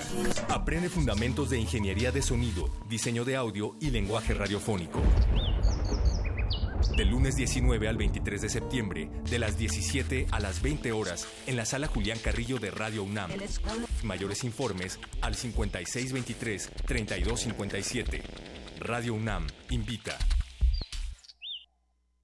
El Partido del Trabajo, más vivo que nunca. Así quedó de manifiesto con la confianza depositada por el pueblo de México a las candidatas y candidatos en estados, distritos y municipios del país. Gracias a la seguridad de tu voto, el PT crece y se fortalece. A cumplir nuestro compromiso con México, seguiremos siendo la oposición que el pueblo exige. No te vamos a fallar. Partido del Trabajo, orgullosamente de izquierda. ¿Diseñas, ilustras o te encanta dibujar? Participa en el cuarto concurso de retrato Autores UNAM. Saca al artista que llevas dentro y retrata un autor publicado por la UNAM. Consulta las bases y autores participantes en www.libros.unam.mx diagonal Autores UNAM. Invita a la Coordinación de Difusión Cultural a través de la Dirección General de Publicaciones y Fomento Editorial de la UNAM. Informativo. La UNAM. La UNAM cuenta con el primer microarreglo en México hecho a la medida. Se trata de un dispositivo en el que están inmovilizadas 38.000 sondas, especie determinadas para detectar 280 patógenos, entre ellos bacterias, hongos, virus, microalgas y genes asociados a la resistencia a antibióticos. El dispositivo fue diseñado por el Laboratorio de Estudios Ecogenómicos de la Unidad de Biología de Conservación de la Unidad Académica de Ciencias y Tecnología de la UNAM en Yucatán. Nacional. Tras la instalación de la Asamblea Constituyente de la Ciudad de México, el diputado Alejandro Encinas, designado por Miguel Ángel Mancera, señaló que seguirá un periodo de trabajo intenso. Va a haber debate, ojalá y sea de altura. Intenso va a ser, pero ahora necesitamos que sea de ideas, que sea de altura, que el centro sea la preocupación por la ciudad. Y estoy seguro que va a haber constitución. La vicecoordinadora del PRD en el Senado, Dolores Padierna, dijo que la Constitución de la Ciudad de México debe formarse con el consenso de las distintas partes. Buscaremos la alianza con todos. Nadie por sí solo puede tomar ninguna decisión. Todas las decisiones, porque se trata de formar una constitución, deben de ser de dos terceras partes. En tanto, el presidente de la Junta de Coordinación Política de la Cámara de Diputados, César Camacho, dijo que la Asamblea deberá dar espacios para la libertad. Donde el respeto y la tolerancia estén presentes todo el tiempo, sí, pero también el orden derivado de la legalidad. No puede iniciar un debate cuando no hay un reglamento que lo regule. Dos tercios de los países que integran la Organización para la Cooperación y el Desarrollo Económicos, entre ellos México, no han alcanzado la mitad de las 10 metas de los Objetivos de Desarrollo Sostenible de la ONU relativas a la educación. En el informe Panorama de la Educación 2016, el organismo señala que nuestro país debe reducir las disparidades de género. El Servicio Meteorológico Nacional informó que las condiciones climáticas que prevalecen para las próximas horas en el país favorecerán las condiciones de lluvias que irán de tormentas intensas a chubascos. Economía y finanzas. La Bolsa Mexicana de Valores acumuló una pérdida de 3.40% en los primeros 15 días de septiembre, derivado de un incremento en la aversión al riesgo por la incertidumbre generada por decisiones de política monetaria de bancos centrales, datos de la economía global y la caída en los precios del petróleo. Internacional. Luego de convalecer tres días por neumonía, la candidata demócrata Hillary Clinton prometió que una de sus primeras acciones como presidente de los Estados Unidos será impulsar una reforma migratoria. El presidente del Senado de California, Estados Unidos, Kevin De León, rechazó la construcción del muro que propone el candidato republicano Donald Trump. Queda muy claro, se construyen muros entre enemigos. No se construyen muros entre amigos. Nunca hemos visto un candidato presidencial como Donald Trump fomentar una retórica vil en contra de los más marginados y la misma vez insultando a nuestro querido vecino México. Proletario, ve a la lucha, no para encumbrar a nadie. Un día como hoy. Para elevar a tu clase. Estas palabras las dijo noble revolucionario. Flores Magón de apellido y su nombre es Ricardo. En 1873 nació el escritor mexicano Ricardo Flores Magón. En 1900 fundó el periódico Regeneración, desde donde promovió el levantamiento armado contra Porfirio Díaz. Fundó junto con otros revolucionarios el Partido Liberal Mexicano. Hasta aquí el reporte en una hora más información. Radio UNAM, clásicamente informativa. Primer movimiento. Clásicamente universitario. Antes de la pausa estábamos escuchando música, Chiles en Nogada de Dúo Yical. Para todos los que nos están escuchando, les pedimos por favor que es, a ver, esta nos la mandó Hugo Gómez, hay que decirle, un abrazo Gómez. para Hugo. Un abrazo para Hugo Gómez. Sí. Luisa, ¿qué popeto te pusiste así tan palísima? Está bien, es nada más un poco de, de sonoridad, es mi paisaje sonoro interior. Bueno, hoy para que Luisa, Soto- Luisa tiene un paisaje sonoro que se suena. es un paisaje sonoro viscoso que vive en mi interior Sí, y que cada que quien aflora. debe imaginarse. Así son los paisajes sonoros, eso es lo que dijo Tito Rivas. Tiene pero, un gremlin tapando de tatarizas. o sea, a, a ver, si me la tepo, entonces sí habla así, pero eh, habla exactamente igual. Qué miedo. Ok, Ajá, bueno. Te estoy diciendo. Pues ni modo, así está por ahora, pero lo que queremos decir es que nos manden canciones. ¿Qué quieren escuchar hoy? Porque estamos en viernes de complacencias y estamos tan complacientes, tan profundamente complacientes que Seguimos lo que teniendo el bigote que nos regalaron los vigilantes. está buenísimo ese bigote, ¿verdad? Sí. Lo, lo vamos a vamos a subir una foto de Juana Inés con a bigote. Ustedes mándenos por favor canciones para que podamos hacer nuestro viernes de complacencias. Tenemos una postal sonora, de hecho, que nos mandaron. A ver, ¿podemos Es que escucharla? Justamente o- Mayra Elizondo estaba recordando, mm, estaba diciendo, voto por retomar las postales sonoras. Las postales sonoras nunca se han ido. Lo que pasa es que... pues, Lo que pasa es que no nos las mandan. muchachos. Pero Verónica Farías hoy justamente nos mandó una postal sonora de Halcón y Tránsito. Va.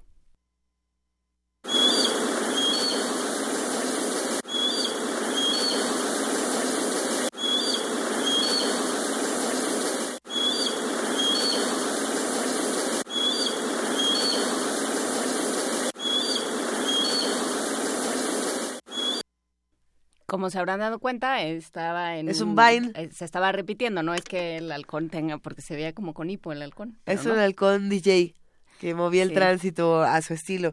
No, nos gustó muchísimo. A ver, ¿dónde nos pueden mandar postales sonoras, Juana Inés? Nos los pueden mandar a primermovimientounam.gmail.com primermovimientounam.gmail.com y, y con muchísimo gusto las ponemos por aquí. También si usted es como Andrea González, seguro Andrea González no está en su oficina como para meterse al baño y cantarnos, pero usted puede, puede, puede enviarnos, grabarse y mandarnos un correo con esa grabación. Y pronto Cantar. vamos a tener nuestro propio WhatsApp. Sí, nada más que juntemos. No no más que tengamos un telefonito. No, ahorita vamos a conseguir un número de. WhatsApp para que nos manden directamente los audios. Ya ven que los pueden grabar desde su teléfono y es más que sencillo. Eh, nosotros seguimos aquí con ustedes. Vamos a lo que sigue. Primer movimiento. Clásicamente diverso.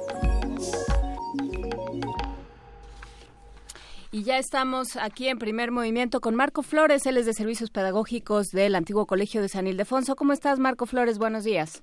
Hola, muy buenos días. Eh, pues puestísimos para poder platicar con el público acerca de las actividades que vienen en el antiguo colegio de San Ildefonso. A ver, cuéntanos, eh, seguimos con China.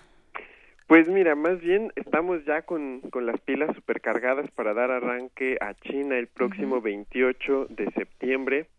Eh, como les veníamos contando hace pues ya una semana, esta exposición va a permitirnos ver China con otros ojos. Eh, hay piezas que le van a sorprender al público no solo por la riqueza visual que estas tienen, sino también porque vamos a encontrar, yo creo, algunas similitudes o por lo menos habrá características de, de, de, de la plástica de las obras de arte que nos va a remontar a nuestro país, como puede ser el papel picado o algunas eh, expresiones en pintura que, que bien podrían parecer eh, de aquí de México. ¿Papel picado? Papel picado, sí, bueno, ellos hacen una técnica que se llama papel recortado, es una técnica diferente eh, con respecto al papel, pero que los motivos o las formas en que se representan sobre el papel las obras, bueno, pues nos puede remitir un poco a nuestro tradicional papel picado de Día de Muertos o ahora para estas fiestas patrias. Y yo creo que la gente se va a sorprender de lo que va a encontrar en esta exposición.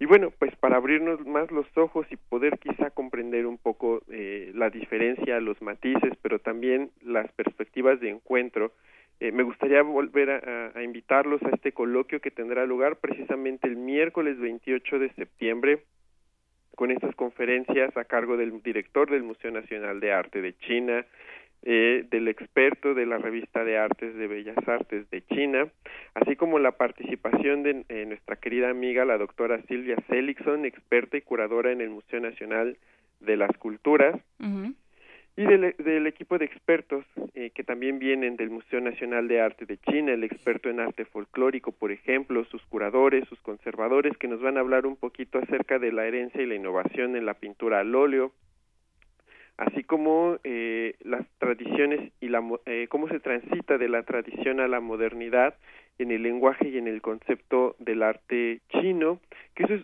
súper interesante. Por ejemplo, la conferencia que dicta el director del Museo Nacional de Arte se llama El arte chino dentro del diálogo entre la cultura china y la occidental. Y bueno, un poco lo que se va a platicar en, en ese sentido es también que hay un diálogo, hay un encuentro entre Oriente y Occidente, y además eh, hay un diálogo con las nuevas formas de hacer arte en cuanto a, eh, a los soportes, a las técnicas, pero también se conserva el espíritu. Hay una palabra eh, en chino que se llama xieyi, que es la expresión de las intenciones y los pensamientos del artista. Y si bien eh, las figuras que se plasman en un óleo o en una obra eh, de arte en general, una escultura, por ejemplo, cambian, lo cierto es que también las emociones y, y muchas de las tradiciones milenarias de China se pueden ver en las obras de arte contemporáneo al día de hoy. Y bueno, gracias también a la, eh, a la colaboración que tenemos con, con nuestros mandantes, van a ver un ciclo de conferencias también eh, externas en el Centro Nacional de las Artes, en el Faro de Oriente y en la Facultad de Artes y Diseño de la UNAM, y bueno, también van- vamos a poder escuchar eh, otros matices, otras perspectivas sobre lo que está sucediendo en el arte de China. Les recuerdo que para el coloquio es indispensable que se inscriban, eh, todavía tenemos cupo, eh, les invito a que se inscriban al correo pedagógicos arroba lo repito, pedagógicos arroba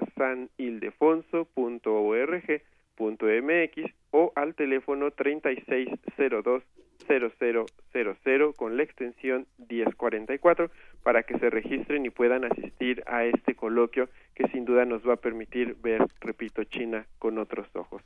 Bueno, se puede uno inscribir al 36020000 con la extensión 1044.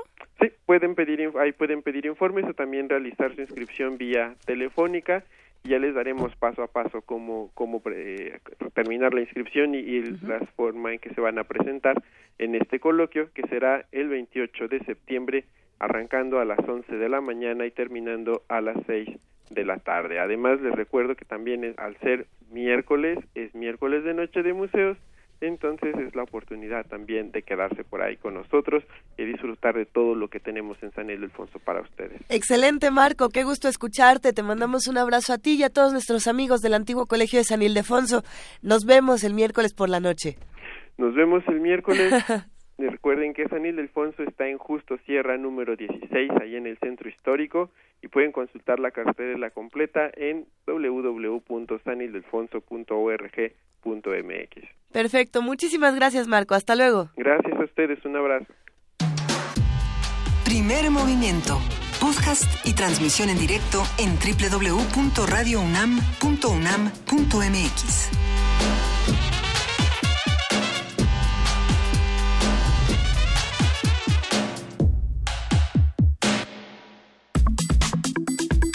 Nota del día. La mayoría de las personas tienden a emplear como sinónimos los conceptos nación, Estado, patria y país, cuando definirlos de manera clara y distinta conduce a producir teoría política. Por un lado, el concepto de nación resulta fundamentalmente étnico y antropológico.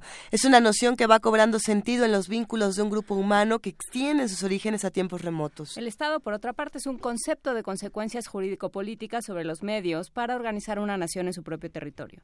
El, Estado es la representación de la vida de la nación tanto en sentido político como orgánico. La nación ha sido el núcleo duro humano e histórico donde el Estado se desenvuelve y complejiza.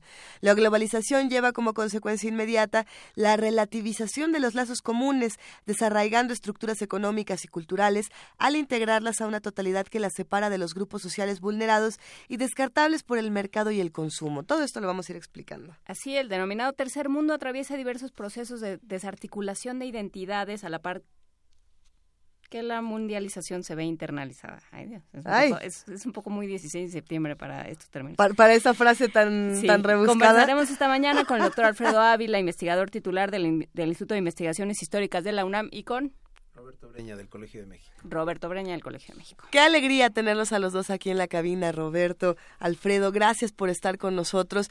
Eh, y sobre todo porque vamos a hablar del concepto de nación que no es, no es sencillo y menos en tiempos como estos donde... eh, a ver, pa- partamos de lo que ocurrió el día de ayer en redes sociales, ¿no? Que decían, la mitad de las redes sociales decían que era un orgullo ser mexicano, la otra mitad decía que no teníamos nada que festejar y que la palabra mexicano este la teníamos por el piso. Y entonces empezó a discutir algo muy interesante, que era el concepto de nación.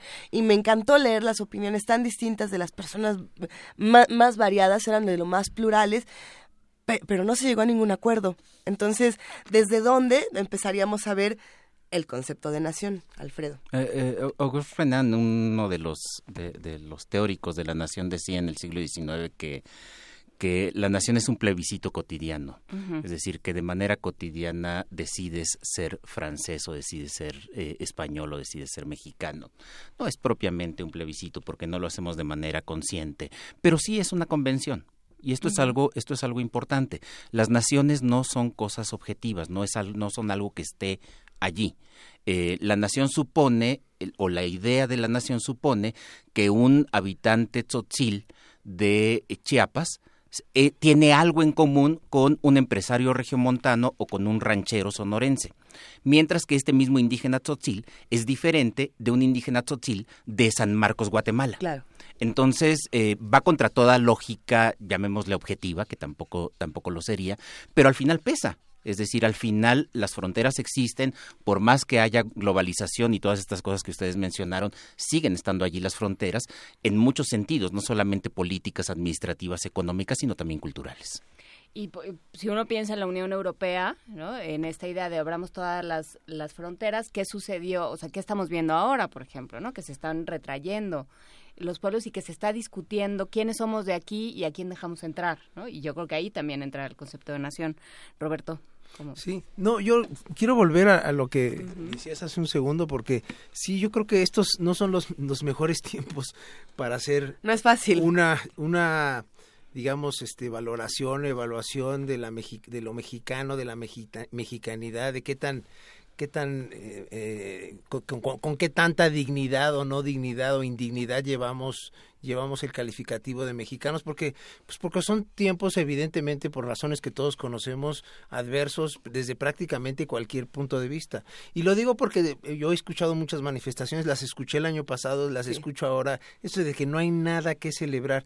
Pues yo no sé si celebrar pero pero la independencia sí hay que rememorarla cada 16 de septiembre porque lo que un grupo de hombres y mujeres hicieron hace 206 años sigue ahí y sigue teniendo repercusiones 206 años después después por lo pronto independencia política, que no es poca cosa. Ya después podemos discutir qué tan lejos nos ha llevado esa independencia política, pero vuelvo a este punto de, de- no sé si esta es la mejor coyuntura para eh, tomar ciertas decisiones. Ayer me preguntaban en otro programa que si debíamos ya modificar radicalmente o no el formato del grito. Yo creo que no.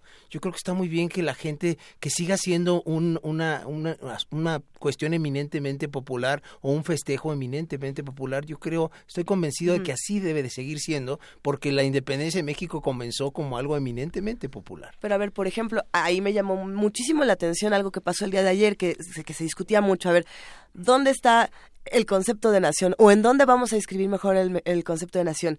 ¿En los que estaban en el grito la noche de anoche o los que estaban afuera del Zócalo marchando pidiendo la renuncia de Enrique Peña Nieto? Que estaban, digamos, se dice que los dos estaban de manera voluntaria, algunos dicen que los que estaban en el grito no estaban de manera voluntaria, mientras que los que estaban en las calles sí.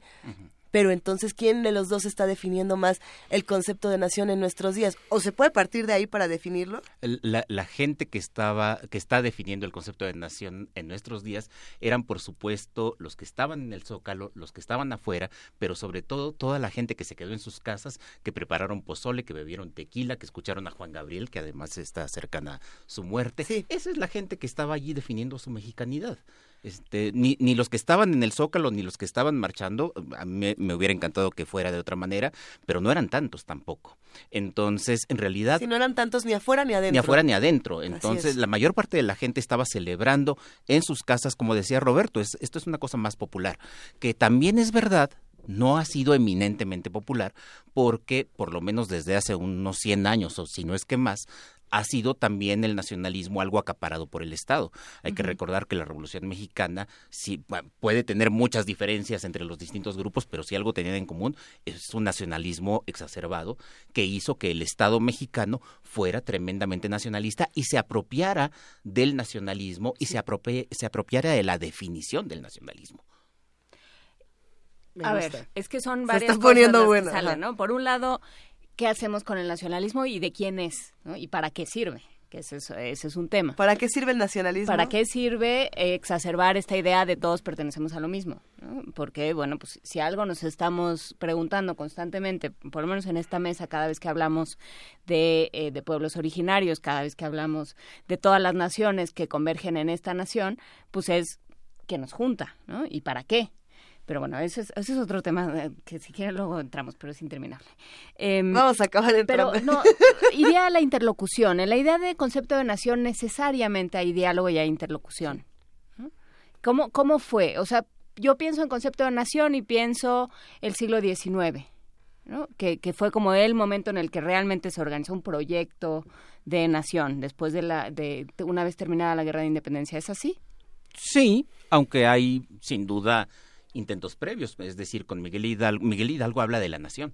Constantemente está diciendo, la nación me confirió el grado de generalísimo, la nación es la que me está ordenando que Y me Morelos revele. también, por Eh, supuesto. y, y Morelos de una manera más concreta. Eh, pero sí, es, efectivamente se empieza a, a concretar a partir de la independencia, pero, pero es un proceso que tarda mucho. En, en 1846-47 se nos olvida que el 15 de septiembre también conmemoramos, nos celebramos, conmemoramos la ocupación de la Ciudad de México por tropas de Estados Unidos. Eh, buena parte de la población no participó en la guerra, en la defensa nacional. Eh, José Fernando Ramírez decía que eh, se había perdido la guerra porque no había una cosa llamada nación, así de, así de simple.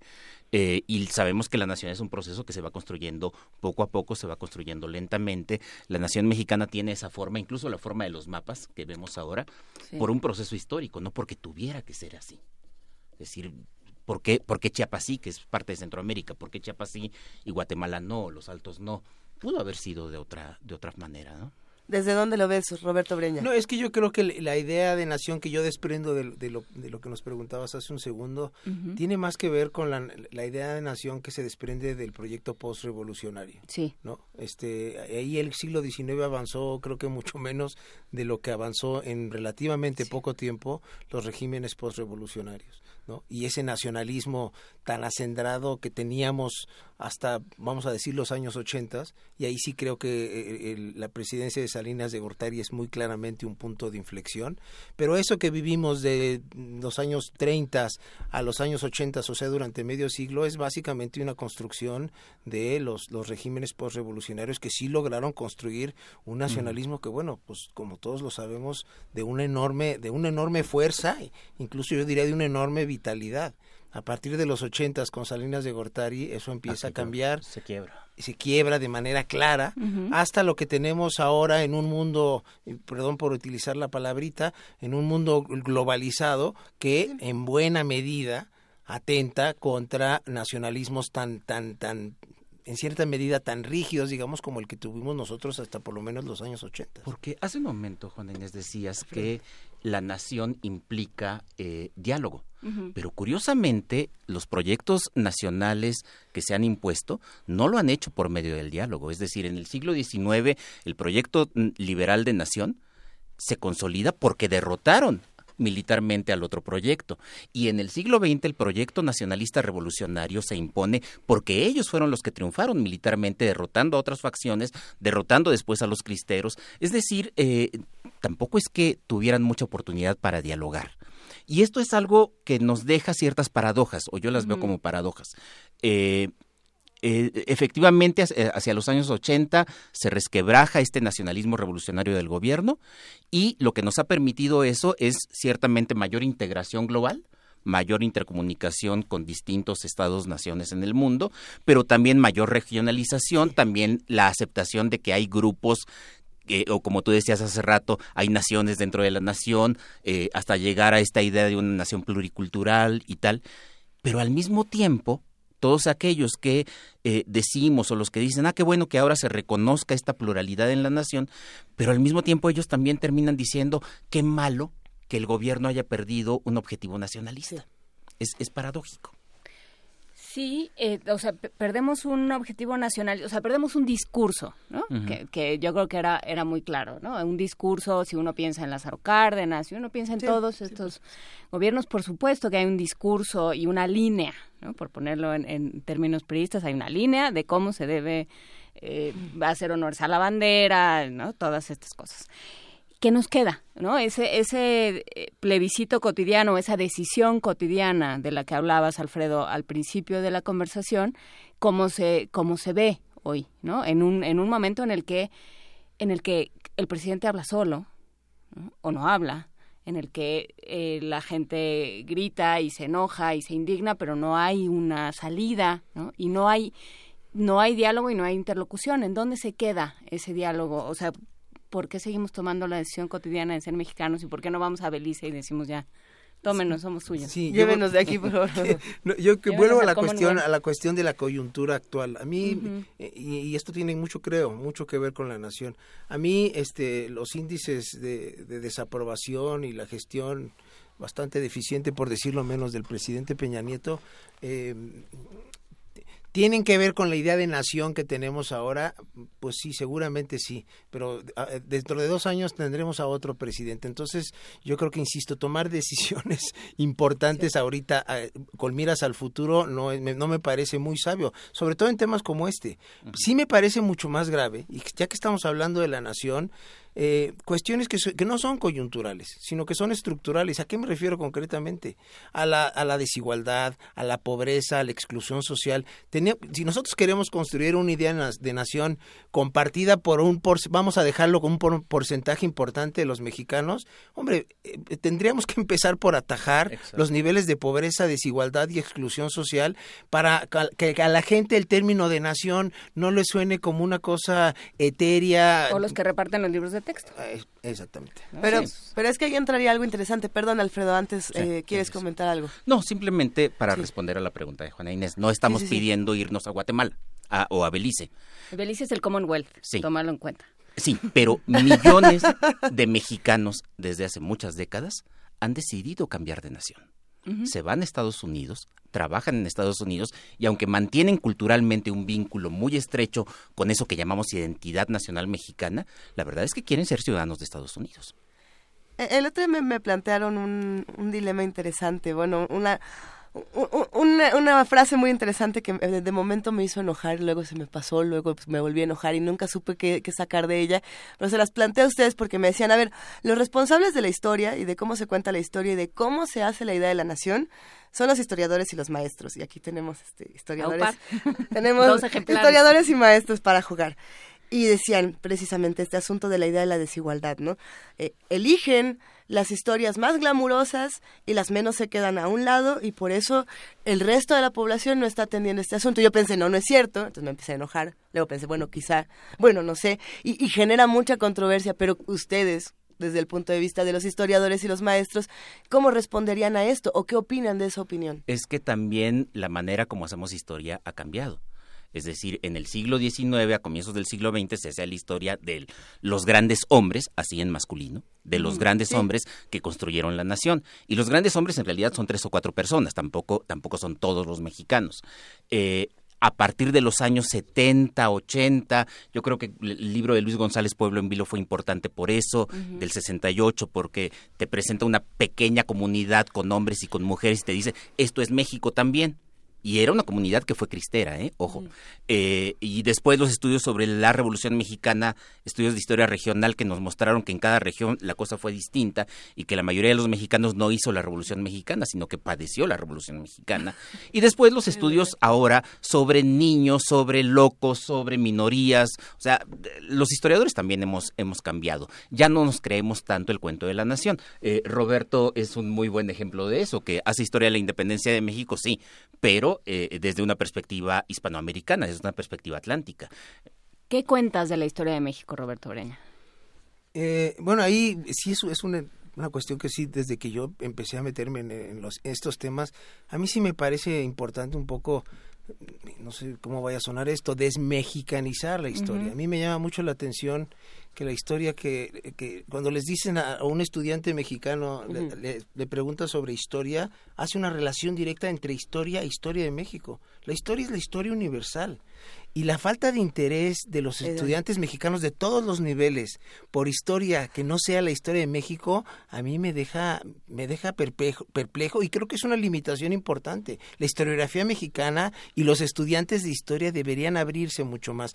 Pero volviendo a, a lo anterior y tiene relación con lo que acaba de decir eh, Alfredo, efectivamente la historiografía mexicana y occidental ha cambiado radicalmente en las últimas décadas, ya no son los grandes hombres y los grandes eventos políticos, ya es mucho más historia social, historia cultural, las mujeres, las minorías, etcétera. El problema está en que pasar de ahí a que un número, vuelvo a la cuestión de un porcentaje relativamente importante de la población pe- perciba esos cambios y esa manera distinta de entrarle a la historia, ahí hay una brecha de, mu- de muchos años. La historia de bronce para nosotros terminó hace, un, hace yo te diría que varias décadas, por lo menos tres para los, los historiadores mexicanos de, de- de- de- de- de las instituciones, vamos a decir, más import- eh, académicas más importantes de este país. Para la inmensa mayoría de la población, yo Eh, te, ahí. yo te diría que seguimos instalados en la historia de bronce. Seguimos Eh, instalados en la historia de bronce y seguimos pensando, yo creo que eso tiene que ver con cómo percibimos el presente, porque digo, la verdad es que en términos de historiografía, para mí la historia de México siempre fue el tratado, el plan y luego otra vez y luego el abrazo de Acatempan, o sea, era como Y ahora acuérdate de la lista de presidentes uno por uno y si se te saltó uno No, tienes no, que y. Y, y lo malo es que no hubo abrazo de Acatempan. y no hubo abrazo de Acatempan. y los niños héroes eran otra cosa y todas estas cosas que luego nos vinieron a decir que todo lo que ya sabíamos no lo sabíamos en realidad. Que muchas gracias, ¿eh? Pero bueno. Eh, pero digamos, es como una sucesión de monografías la historia, ¿no? Y entonces así pensamos que suceden los cambios. Pensamos que los cambios sociales, que los cambios eh, culturales y los cambios de ciudadanos, en los ciudadanos se dan así. ¿no? De pronto pasa algo. Y entonces por eso tenemos, digo, o sea, esa es mi, mi hipótesis, mi, mi momento de historiador salvaje de 16 de septiembre, que pues qué, ¿no? O sea, que por eso tenemos esa idea del caudillo, ¿no? Porque, porque no lo vamos a resolver nosotros porque, como, como decías tú, Luisa, la historia no la hacemos nosotros. La historia no lo hacemos, no la hacemos los de a pie, los este, los de abajo, los que no tenemos curul. No, la historia la hacen los grandes hombres, ¿no? Y en masculino, como dices tú, y con mayúsculas reverenciales.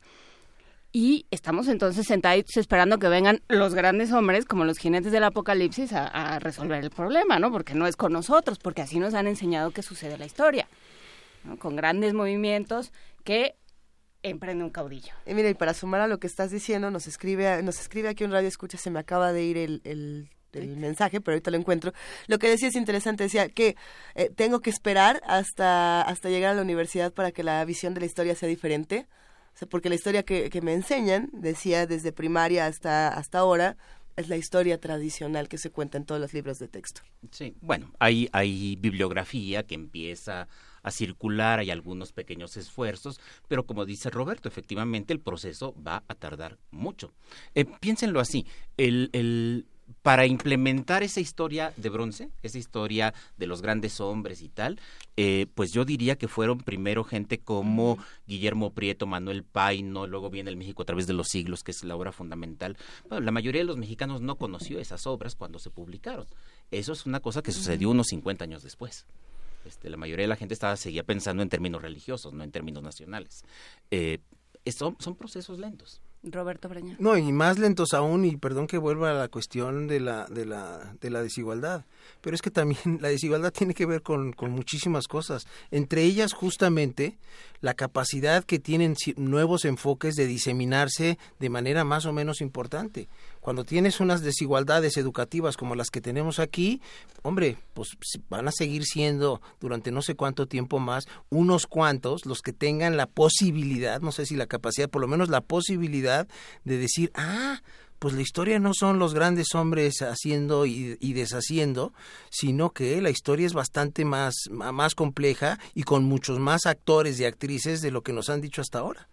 Y yo creo que pasa por algo que habías apuntado tú, Roberto Breña, cuando hablaste de que para nosotros la historia es solo la historia de México, ¿no? Es solo esta sucesión de monografías. Eh, porque entonces nos cuesta trabajo ver a otra nación y decir, ah, bueno, si ellos pudieron, o sea, si en Guatemala están metiendo, al, a, están enjuiciando a un presidente, si en Bueno, Jimmy Morales no va a ser el mejor ejemplo, lo siento, no, pero, pero, Jimmy Morales pero, no va a ser el mejor pero, este... Sí, sí, sí. Pero el, el presidente, cuyo nombre por supuesto me acaba de olvidar, este... Te lo quité con el Jimmy Morales, me ¿verdad? lo- Me, acabaste con todo con Jimmy Morales, pero... No, pero Sudáfrica diciéndole a su presidente, sí, como no, le dimos dinero para que pusiera seguridad en su casa, pero no para que se hiciera una alberca, váyase a juicio, y está en juicio. ¿no? Todas estas cosas, ¿cómo las aprendemos y cómo, cómo somos capaces de vernos más allá de la nación, de nosotros y nuestros problemas? Es que nos encanta vernos el ombligo, ¿no? No, bueno, Este, es, es como México no hay dos y tal.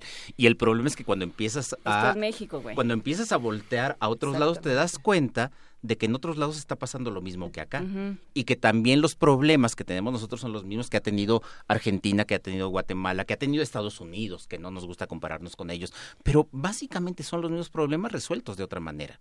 Eh, no tenemos, no tenemos en un- una, una varita mágica que nos permita a nosotros ser distintos de ellos. Me ha, me ha sucedido tres o cuatro veces que me subo al taxi y, y de pronto me preguntan que si soy historiador y todo el mundo dice, todos los taxistas, pero es que como la historia de México no hay otra.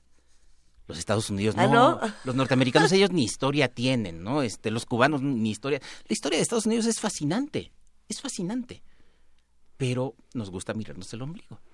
Sí, y, y bueno, ya que estamos en el, el 16 de septiembre, es un, es un muy buen ejemplo. Eh, no hay manera de entender lo que pasó en la Nueva España entre 1810 y 1821 si no sabes lo que estaba pasando en primer lugar en la metrópoli, o sea, en España, y en segundo lugar en América del Sur. Por ponerles un ejemplo ¿Qué estaba pasando? fácil. Estaban teniendo lugar en, en el, en el caso de España la invasión napoleónica, que es la des- que desencadena todos los procesos independentistas en la América española. Y, y cuando digo todos los procesos independentistas o emancipadores, vamos a dejarlo ahí, ya después algunos se convierten en independentistas más pronto o más lentamente. Cada proceso tiene sus, sus peculiaridades, pero por decir algo, cuando a algunos historiadores se les llena la boca hablando sobre el liberalismo del proceso independentista mexicano, ¿Cómo puedes tú tener siquiera idea de qué tan liberal, poco liberal o muy liberal era ese proceso si no conoces los procesos que estaban teniendo lugar en ese momento en América del Sur? O en Haití, por ejemplo. En el o, en también. Haití unos o 10, 15 años antes. Lo que pasa es que Haití para lo de liberalismo no me sirve tanto. Me sirve mucho más América del Sur porque si uno contrasta la ideología política de los procesos revolucionarios en América del Sur con la Nueva España, pues resulta, lo que va a resultar prácticamente de manera inevitable es que el proceso novohispano no es que no fuera, tuviera elementos liberales, por supuesto que los tuvo, ahí está la constitución de Apatzingán, pero es mucho menos liberal de lo que muchos historiadores mexicanos piensan por la simple y sencilla razón de que no saben lo que estaba pasando en otras latitudes, en ese mismo momento y dentro del mismo imperio hispánico.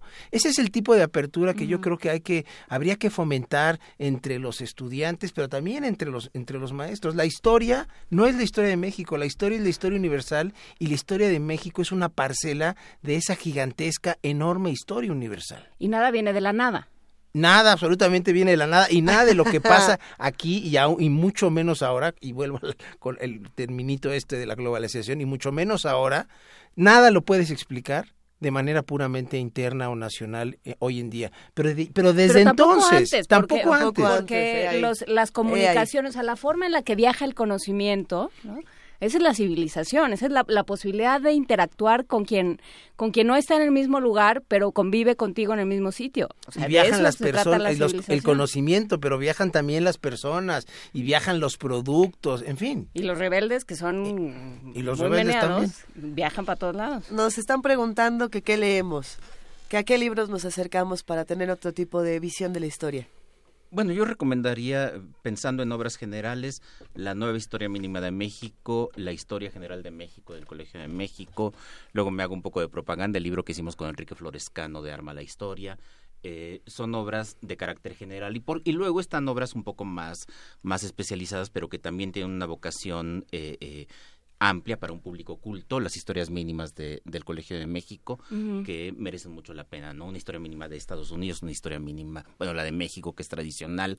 Eh, tú hiciste una historia de las independencias. Estoy con una historia mínima de las independencias, pero todavía falta un par de meses. ¿Y qué te has encontrado? Bueno, eh, es un tema en el que llevo ya un rato y, y, simple y sencillamente lo que hago, lo que estoy haciendo en el libro es enfatizar pues algo, lo que ya mencioné aquí, el hecho de nunca, perder, nunca perder de vista que no hay manera de entender cabalmente el proceso emancipador novohispano si no sabes lo que estaba pasando en la metrópoli y si no sabes lo que estaba pasando en el resto de la América española. Solo así vamos a entender realmente y vamos a y, efectivamente vamos eh, la famosa frasecita esta que mencionaba Alfredo sobre como México no hay dos, pues este no no solo es que no haya dos, es que resulta que hay muchos, ¿no? Y cada uno tiene sus peculiaridades y sus aspectos interesantes que hay que conocer. Hace un rato también mencionaba Alfredo la cuestión de la historia de los Estados Unidos. es el desconocimiento de la historia de los Estados Unidos. Nuestro vecino, eh, que sigue siendo la potencia, si no económica, por lo menos militar número uno, y nuestro vecino que ha determinado nuestra historia desde el día uno, que, que nosotros conozcamos tan mal la historia de los Estados Unidos, me parece, digamos, preocupante. A ver, pero ¿Es lógico o tiene su tiene lógica que en este 2016 estén ocurriendo las cosas tan extrañas que pasan en las elecciones de Estados Unidos, las cosas tan extrañas que están pasando en México? Es de, si lo analizamos históricamente, y no quiero tampoco, no, no va a haber tiempo de que nos metamos hasta lo más profundo de la historia, pero, nosotros podíamos ver que algo así iba a suceder en Estados Unidos si analizamos toda su historia algo como Donald Trump, porque muchos decían, esto no tiene ninguna razón, esto es como lo más salido de... pero pero nada, viene de la nada. Nada viene de la nada, no, precisamente. No, no se podía prever porque el futuro es por definición imprevisible, es decir, el grado de incertidumbre en el futuro, las cosas no suceden porque tengan que pasar, pero es explicable es muy explicable. O sea, sí es un síntoma de muchísimas de, de, muchas cosas, la radicalización del Partido Republicano, la propia fractura del Partido Republicano, no ahora, desde el surgimiento del Tea Party o de surgimientos más fundamentalistas, eh, una sociedad profundamente conservadora. Estados Unidos es un país increíble. Tiene la NASA, una reunión de científicos de primer nivel que pueden hacer casi cualquier cosa y tienen un montón de comunidades que son las que votan que dicen no el mundo lo creó Dios y la Tierra es plana y nadie lee a Darwin. Y, así. y no, no, por supuesto. en México tampoco lo leemos. Nosotros, ah. nosotros tampoco lo, bueno, pero nos lo platican. Por lo menos no estamos, eh, por principio, este, opuestos. Ay, doloroso. Pero estamos opuestos, muchos, a pensar que que existe la diversidad sexual, por ejemplo. Y entonces, ir por la vida diciendo, voy a hacer como que no existe si no te oigo, esa es la mejor manera. Voy a cambiar la constitución para hacer como que no, existe si no te oigo. Sí, pero tú quieres cambiar la constitución, yo voy a hacer como que no existes porque tú quieres cambiar la constitución y yo no estoy de acuerdo. O sea, así estamos manejando, el, así está el discurso. Así está la nación. Entonces, bueno, ¿cómo, cómo salvas eso? ¿Cómo, ¿Cómo se puede orquestar o, o, o, o no hay necesidad de orquestar? O sea, viendo como historiador, ¿no les pasa? ¿No de pronto dicen cómo, lo, cómo se va a contar esto en 50 años? Mira, yo, yo sí, ¿Quién va a yo sí creo que, Bueno, eh, además, ¿quién que, que- hay un aspecto y que es responsabilidad de la gente que está al frente de las instituciones. Para empezar, el tema de, eh, de empezar a dar una historia más moderna, una historia con nuevas interpretaciones, es algo que debería recuperar la Secretaría de Educación Pública para, eh, eh, para llevar a las, a las escuelas, pero tengo la impresión de que no les importa. No les importa mucho la historia. Ni la historia nacional, ni las nuevas visiones de la historia. No, no, no están interesados. Tengo la impresión de que no saben qué hacemos los historiadores. Tengo la impresión es de que ellos creen que los historiadores somos personas que les pueden servir para hacer discursos. Y, y sí, muchos historiadores hacen discursos a los Como dirían los clásicos, tú sí escribes muy bonito. Exacto. Eh, no, no saben muy bien cuál es el, no saben muy bien que el trabajo que nosotros hacemos puede explicar las cosas que están sucediendo ahora. Y que, que desde su trabajo que pueden hacer, expliquen. ¿Qué está pasando ahora? No, no tenemos tiempo. Exacto. No, no, a ver, no, Difícil. este, no, espacios como este, y te lo digo se los digo a ambas, sinceramente, espacios como este es, es, es un granito de arena de manera evidente, pero eh, es, es salirnos de la torre de marfil famosa de los académicos, o sea, del cubículo, y venimos de, de, de- de participar en un programa de televisión, ayer participamos en otros, este, ese es, ese es una parte de lo que podemos hacer, también por supuesto lo que podemos hacer, y ya, ya hizo referencia a eso Alfredo, es escribir textos que sean de divulgación, no textos que sabemos que nos van a, que lo, lo van a leer dos o tres especialistas y, y, y- y poco más. Ese, ahora, si ese esfuerzo de, de un número más o menos importante de académicos, que me consta que hay muchos académicos, historiadores que están haciendo trabajo de divulgación, eso me, eso me consta. Si eso no va acompañado de una política, digamos, institucional, básicamente proveniente de la SEP, por el poder este que tiene la SEP en, todos los términos que se les que se les ocurran, pues va a ser muy difícil que ese paso para volver a la, a la expresión historia de bronce, de la historia de bronce a una historia más abierta, más ambiciosa, más compleja y por tanto más interesante, pues si de por sí nos va a llevar tiempo, nos va a llevar mucho más tiempo. Hay que decirlo porque no lo, no lo vas a decir tú y lo entendemos que el diversos organismos y diversas instancias que apoyan la investigación manera institucional, como el SNI, como muchos otros, no contemplan los artículos de divulgación para dar, eh, pa- para, como como fa- parte de este proceso para ir ascendiendo en los niveles y demás. Que era lo Entonces, que claro, charlamos alguna vez. Alfredo. nos quedamos nos quedamos sin divulgación que es sí probablemente lo que más falta hace no O lo que puede ayudar como decías tú Roberto a emparejar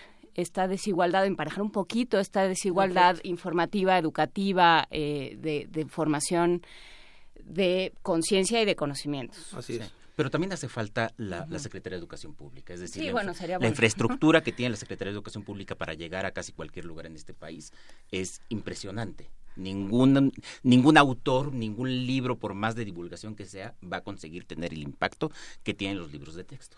¿Dónde los podemos encontrar a ustedes? ¿Dónde podemos seguir su trabajo? Eh, ¿Dónde nos acercamos? ¿Alguna cuenta de Twitter, de Facebook? ¿Algún libro que nos debamos de llevar a nuestras casas? Alfredo Ávila.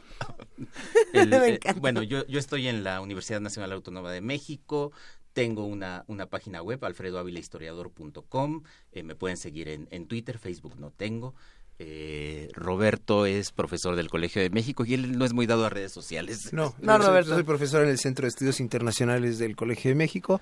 Yo lo único que les puedo dar, y, y se los, y, y quien quiera, y me quiere escribir, que por supuesto que lo haga, mi, co- eh, mi correo electrónico es muy simple, es rbrena, de Roberto Breña, rbrena, arroba, colmex.mx. Bueno, pues vamos a compartir todo esto en redes sociales para que todos los que en este momento se interesaron por esta charla y que se quedaron con muchas preguntas pendientes, pues les escriban y les, les pregunten todas estas cosas extrañas que están surgiendo aquí en la mesa. y regresen porque esto está Vuelvan. empezando no este momento histórico Sí, es un momento de coyuntura, como dice Roberto, sin duda, y no podemos tomar decisiones eh, en caliente por, por esta coyuntura, pero también hay que recordar que las coyunturas cambian eh, de manera fundamental el transcurso de las cosas.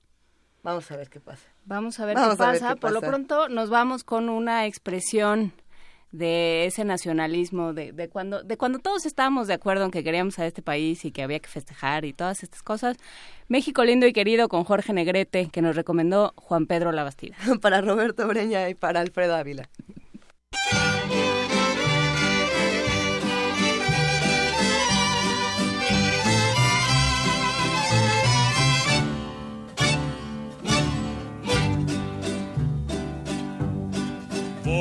De la guitarra mía. Al despertar la mañana, quiere cantar su alegría a mi tierra mexicana. Yo le canto a tus volcanes, a tus praderas y flores, que son como talismanes del amor de mis amores. México lindo y querido, si muero lejos de ti, que digan que estoy dormido y que me traigan aquí que digan que estoy dormido y que me traigan aquí. México lindo y querido, si muero lejos de ti.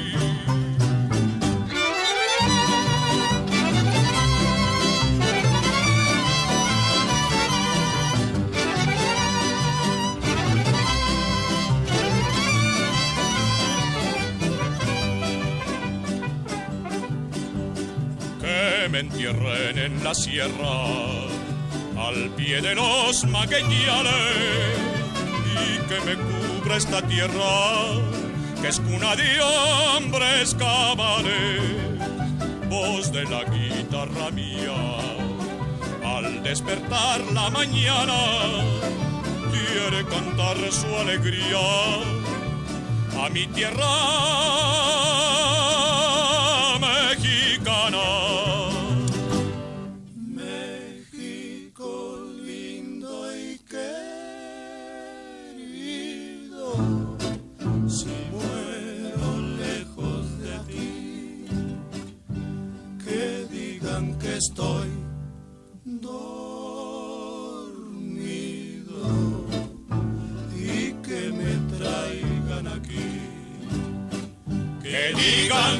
estoy dormido y que me traigan aquí.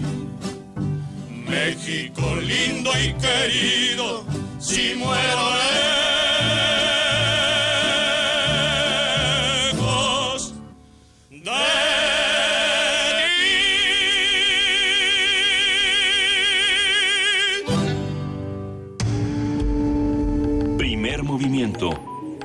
Clásicamente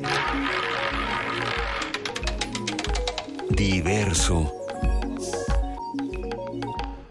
Ya son las 8 de la mañana con 52 minutos. Qué rápido se pasa el tiempo cuando estamos teniendo conversaciones tan interesantes como la que se dio hace unos minutos con el doctor Alfredo Ávila y con Roberto Breña, a quienes despedimos con mucho cariño y esperamos que vuelvan pronto a este programa. Pero a ver, tenemos una conversación, Juana Inés, que va a estar deliciosa como cada viernes. Pues en efecto, y que de entrada nos plantea muchas preguntas, porque ya está Guadalupe Ferrer en la línea.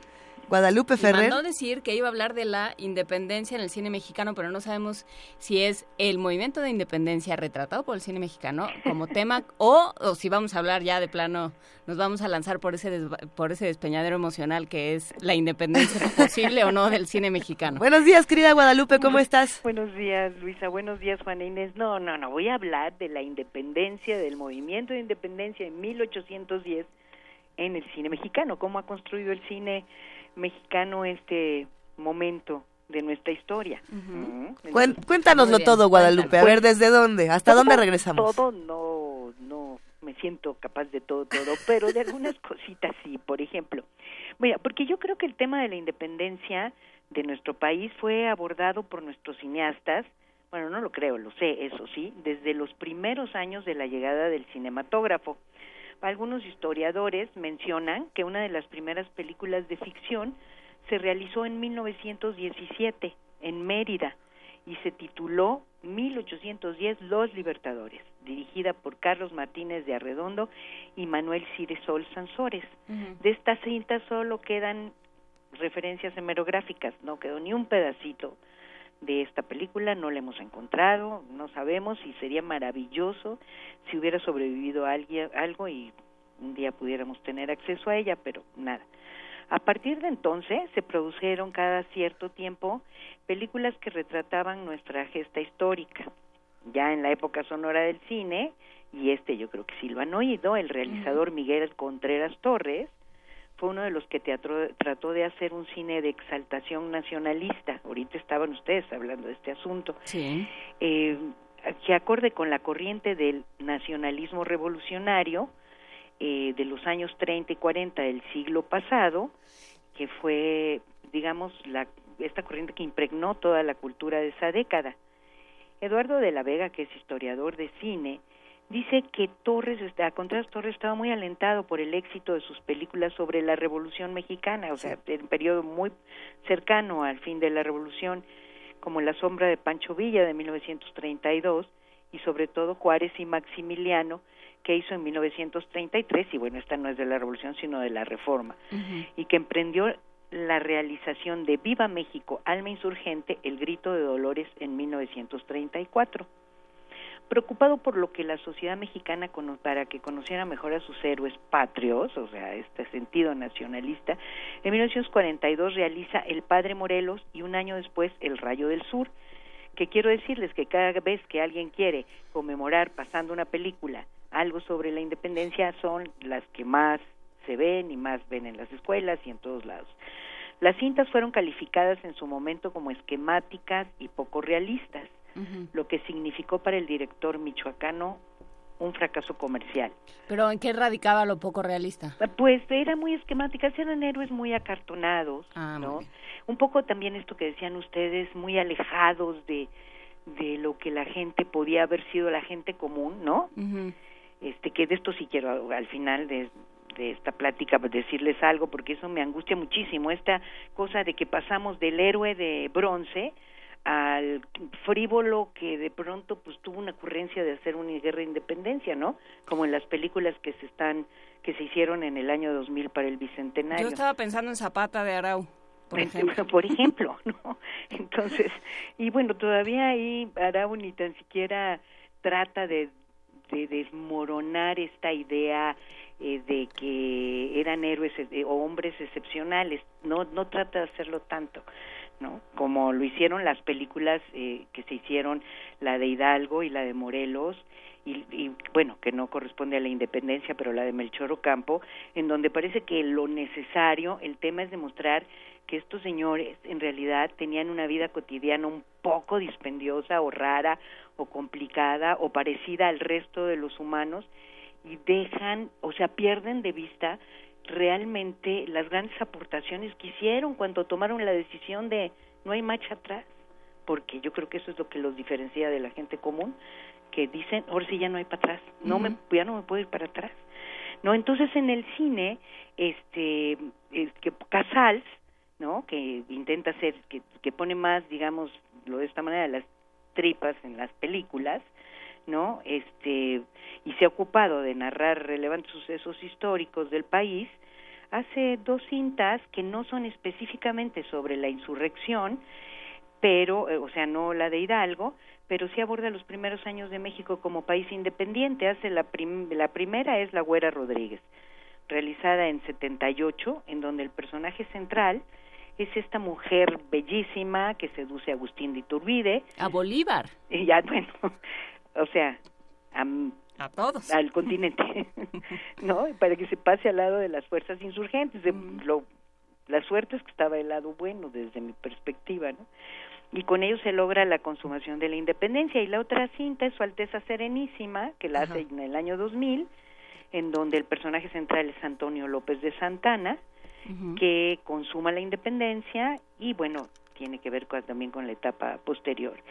Y les decía yo algo que sí me preocupa. En los años recientes y con motivo del bicentenario, Antonio Serrano eh, hace dos películas patrocinadas por el Estado. Eh, una es Hidalgo y la otra es Morelos. En Hidalgo, la historia jamás contada relata las andanzas de Hidalgo, ¿no? Previo al levantamiento armado, no sé si ustedes la vieron, pues muy reciente, quien en el pueblo de San Antonio Torres Mochas, a donde llega castigado por la exact, a San Felipe Torres Sí, sí, sí. Mochas, perdón, sí, a donde llega castigado por la iglesia por sus desafíos a la autoridad, se dedica a escandalizar a la población por su actitud progresista. Y ahí mientras monta una obra de Molière, inicia un romance con la hija de los personajes, una de las hijas de las más acaudalados de los personajes de la región. O sea, es esto de, ay sí, eran curas, pero todos tenían hijas, todos tenían mujeres, ¿no? Eh, la cinta de Morelos también tiene, o sea, está muy atravesada por este tipo de anécdotas que yo no digo que esté mal. Pero que frivolizan de Eh, alguna eh, manera, Eso ¿no? es lo que siento, mira, Ujú. cuando tú eh, lo que pasa es que tienes a estos personajes y para decir voy a romper la historia oficial que se ha vuelto también ya casi hasta un lugar común. Agarras y dices, no, los niños héroes estaban borrachos, por eso estaban encerrados en el castillo. O agarras y dices, el Pípila no existió. O Morelos y Hidalgo eran unos eh, mujeriegos. O sea, la mera verdad es que lo que es lo que menos me importa de estos personajes, a mí lo que me importa es a dónde fueron, porque además as- hasta dónde intentaron llegar, ni tan siquiera estaban en ese momento del lado de los ganadores, o sea, ellos perdieron su vida ahí, o sea, en ese momento ellos son perdedores, faltó todavía por lo menos seis años o siete para que, en el caso de Morelos y en el de Hidalgo más, para que se consumara un movimiento que ellos, que ellos iniciaron, ¿no? Entonces, eh, es súper interesante eh, porque si lo ves desde la perspectiva cinematográfica, puedes ver desde los intentos de decir, híjole, estos ni se reían, ni pecaban, ni, ni volteaban a ver la luna, este, hasta el hecho de, no, hombre, si fue una casualidad que terminaran conduciendo un movimiento, ¿no?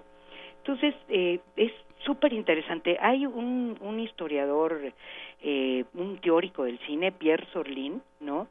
Que dice una cosa que me gusta mucho, que dice, el cine cuenta, y para contar mejor, para seducir a su público, inventan las películas sobre temas históricos, entretiene instruyendo, comunica una visión del pasado que los historiadores a veces encuentran discutibles, pero que no por eso deja de ejercer una fuerte atracción sobre su público.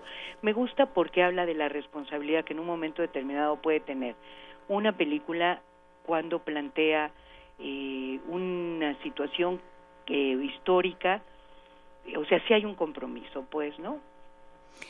Pues desde luego que hay un compromiso y desde luego que hay esta idea de que el cine desde, desde el más acartonado hasta el más eh, pensado y trabajado como el de Casals eh, funciona como una herramienta didáctica e historiográfica y muchísimas gracias por recordárnoslo Guadalupe Ferrer en este 16 de septiembre. Muchísimas gracias por, por hacernos pensar en este 16 de septiembre. No, bueno, gracias a ustedes que están ahí despiertos en vivo haciendo este programa. Estamos despiertos solo para escucharte. Estamos en No, zombie no. solo para escucharte, Guadalupe. Qué gustazo. No, no, porque yo ayer sí me fui de grito, entonces no sé qué tan consecuente estuve hoy. No, Todo increíble. Muchísimas gracias. Gracias, un gran abrazo. Hasta luego, bye. Hasta luego. Primer movimiento. Clásicamente diverso.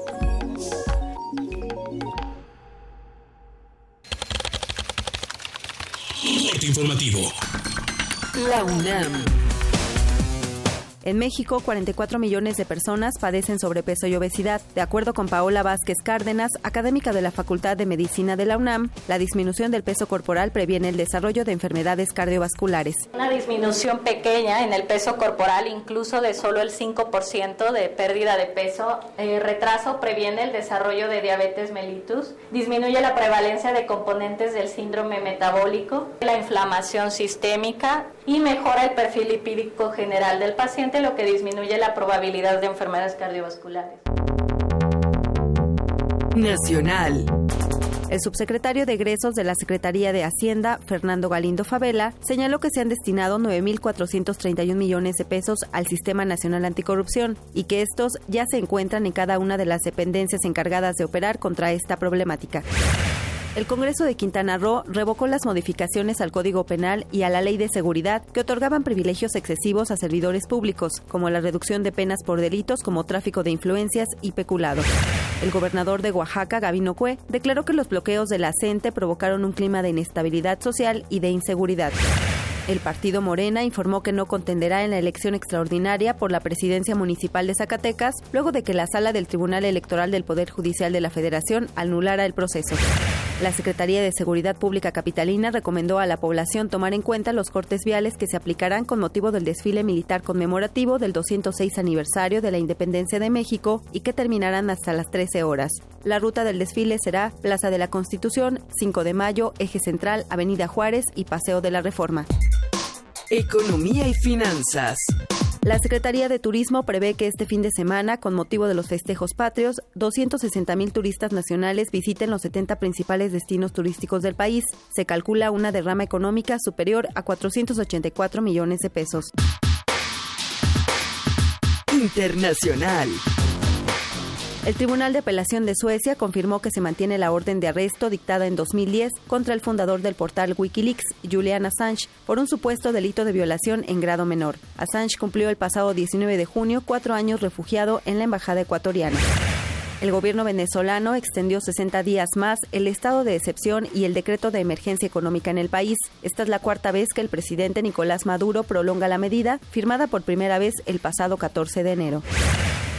El derecho de vivir, poeta Ho Chi Minh, que golpea de Vietnam a toda la humanidad.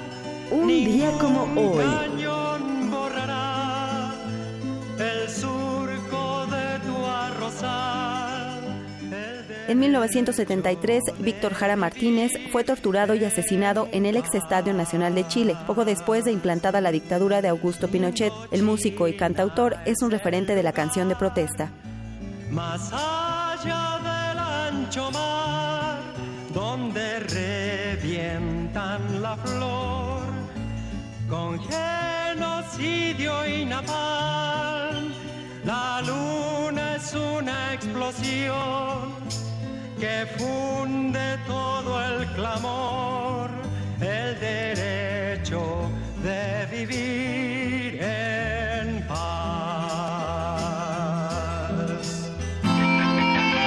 Radio UNAM, clásicamente informativa. Ingredientes para hacer la pócima de la diversión. Ancas de rana intrépida. Ratones de laboratorio. Plumas de pollo creativo. Mm, medio litro de carcajadas. Y listo. Revolvemos todo y decimos. ¡Hocus Pocus! Hocus Pocus, la revista de los y no tan peques. Todos los sábados de las 10 a las 11 de la mañana por el 96.1 de FM. Diviértete aquí en Radio UNAM.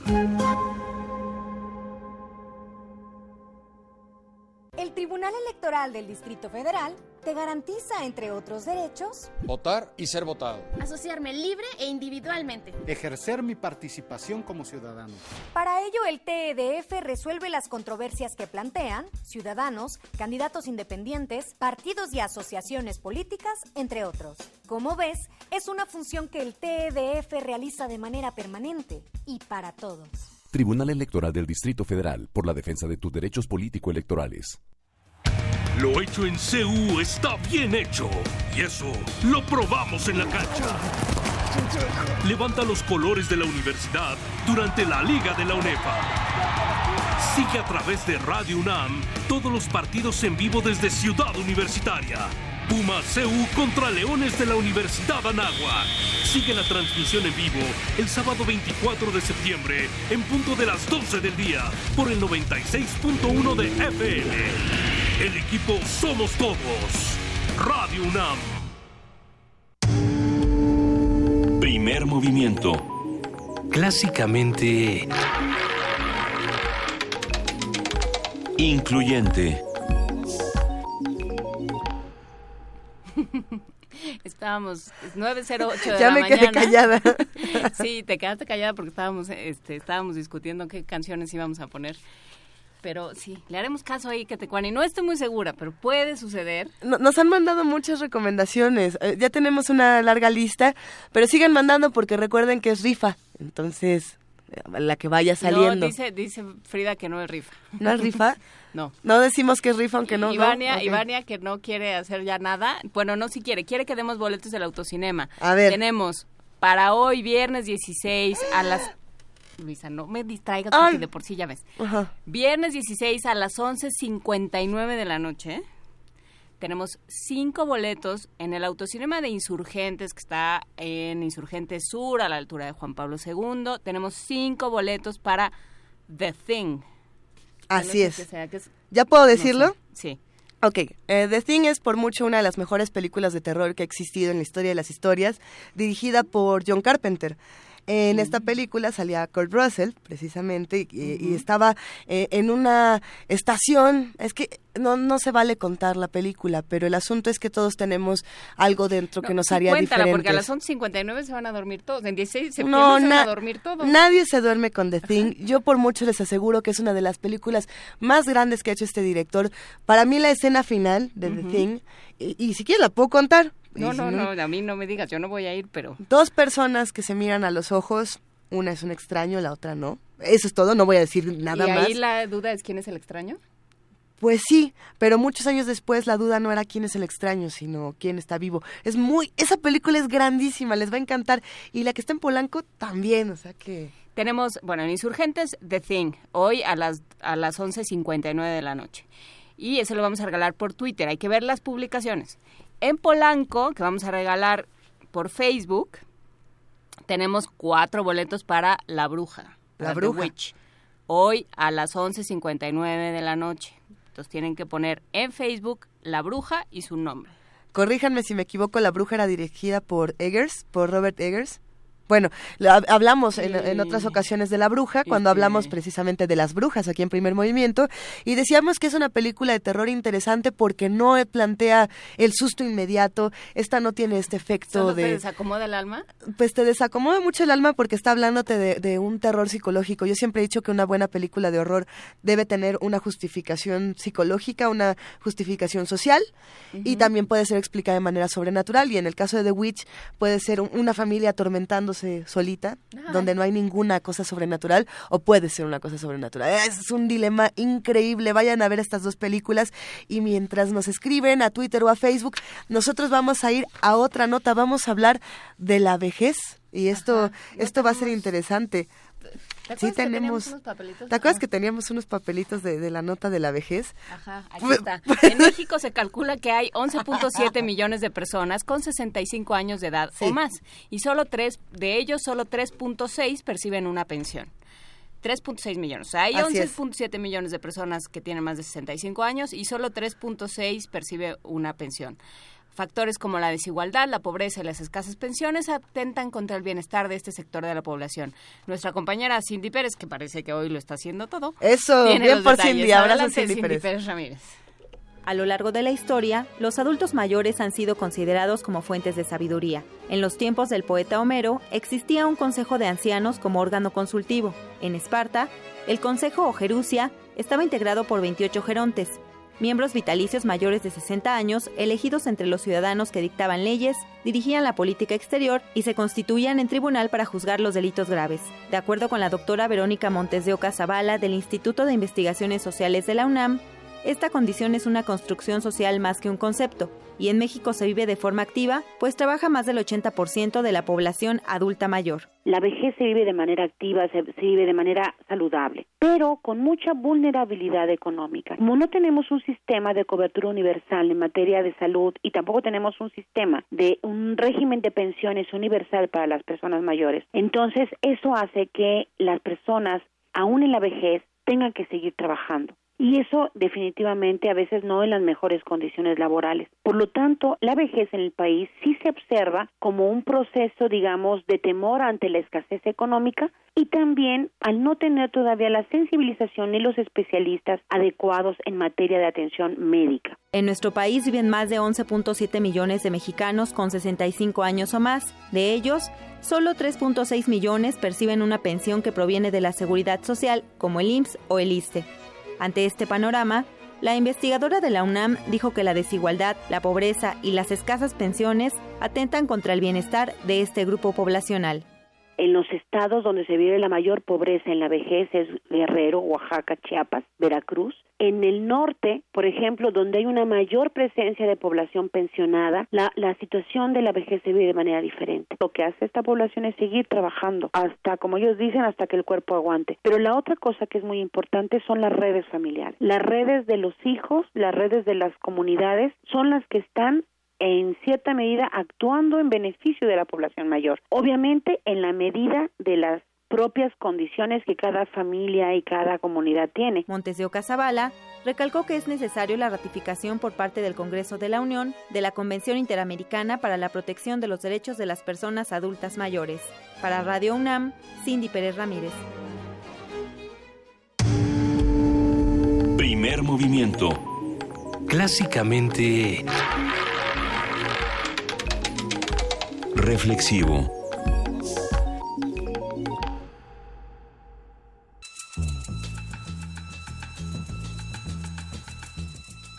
Es hora de poesía necesaria.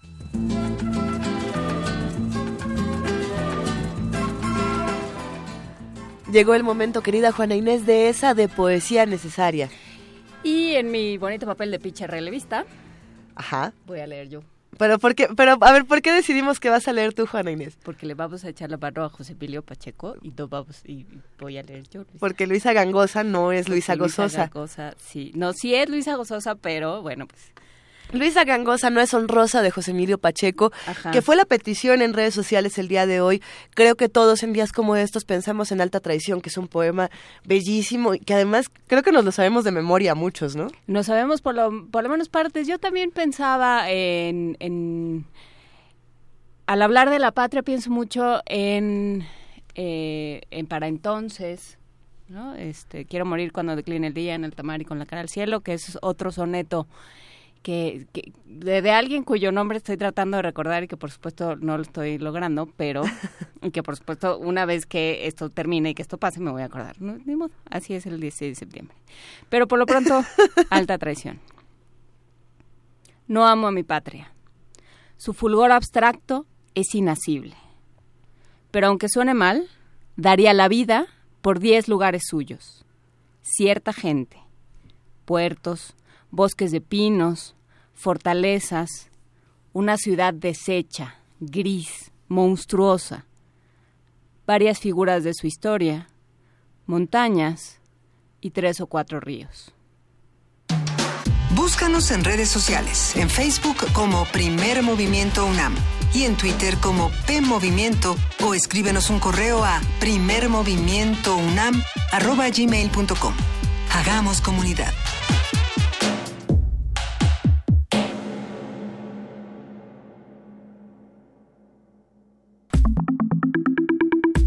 La mesa del día.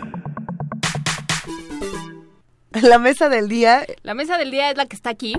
esta Esa mera. es la mesa del día. La mesa del día es complaciente. La mesa del día es complaciente, la mesa del día tiene canciones que quieran escuchar, canciones que les hablan de la patria, que les o que les den ganas de escuchar en esta mañana. Si ya todos están cantando Juan Paco Pedro de la Mar, ¿qué quieren cantar en lugar de Juan Paco Pedro de la Mar? Pero además, eh, en este, en este afán de que sea complaciente esta mesa y de que tengamos a todos los invitados posibles, y con eso nos referimos a todos ustedes y a todas las voces que van a sonar aquí, pues antes de eso queremos regalarles más boletos todavía para, para invitarlos a que se muevan con nosotros. ¿Qué opinas, Juan Inés? ¿Los Me damos? parece muy bien. Tenemos, ¿qué tenemos? La confesión del caníbal. Así es, tenemos esta obra de teatro increíble dirigida por, si no me equivoco, Eduardo Ruiz Aviñón. Exactamente, para mayores de 18 años. Va a estar del 26 de agosto al 1 de octubre en el Foro Tintero de los Ironistas, en Avenida Cuauhtémoc 875, en la colonia Narvarte, afuera del metro Eugenia. Nos regalan tres pases dobles. El actor que sale, Sergio Ujú. Rued, es buenísimo.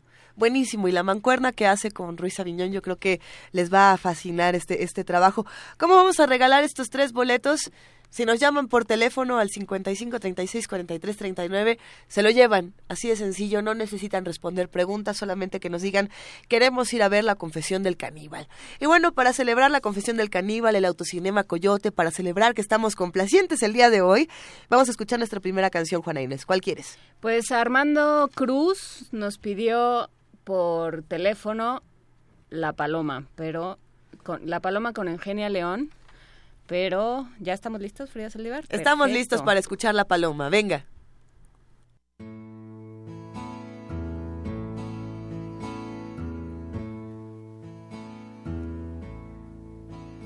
El año 64, válgame Dios. Estábamos en la guerra de intervención. La danza de la paloma hacia furor. En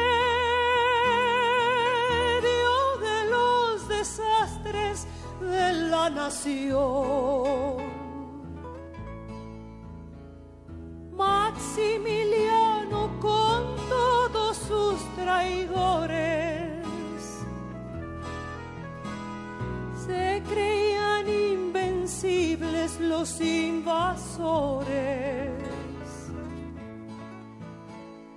El presidente Juárez y sus patriotas no se desanimaban con las derrotas. Se vino el invasor por toda la nación, ay, destruyendo nuestros hogares sin tener compasión.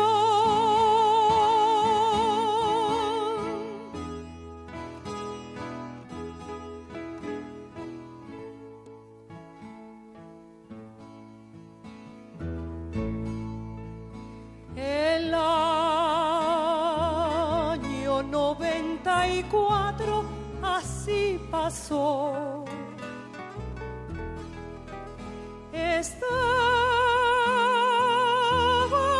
en la lucha de sucesión. La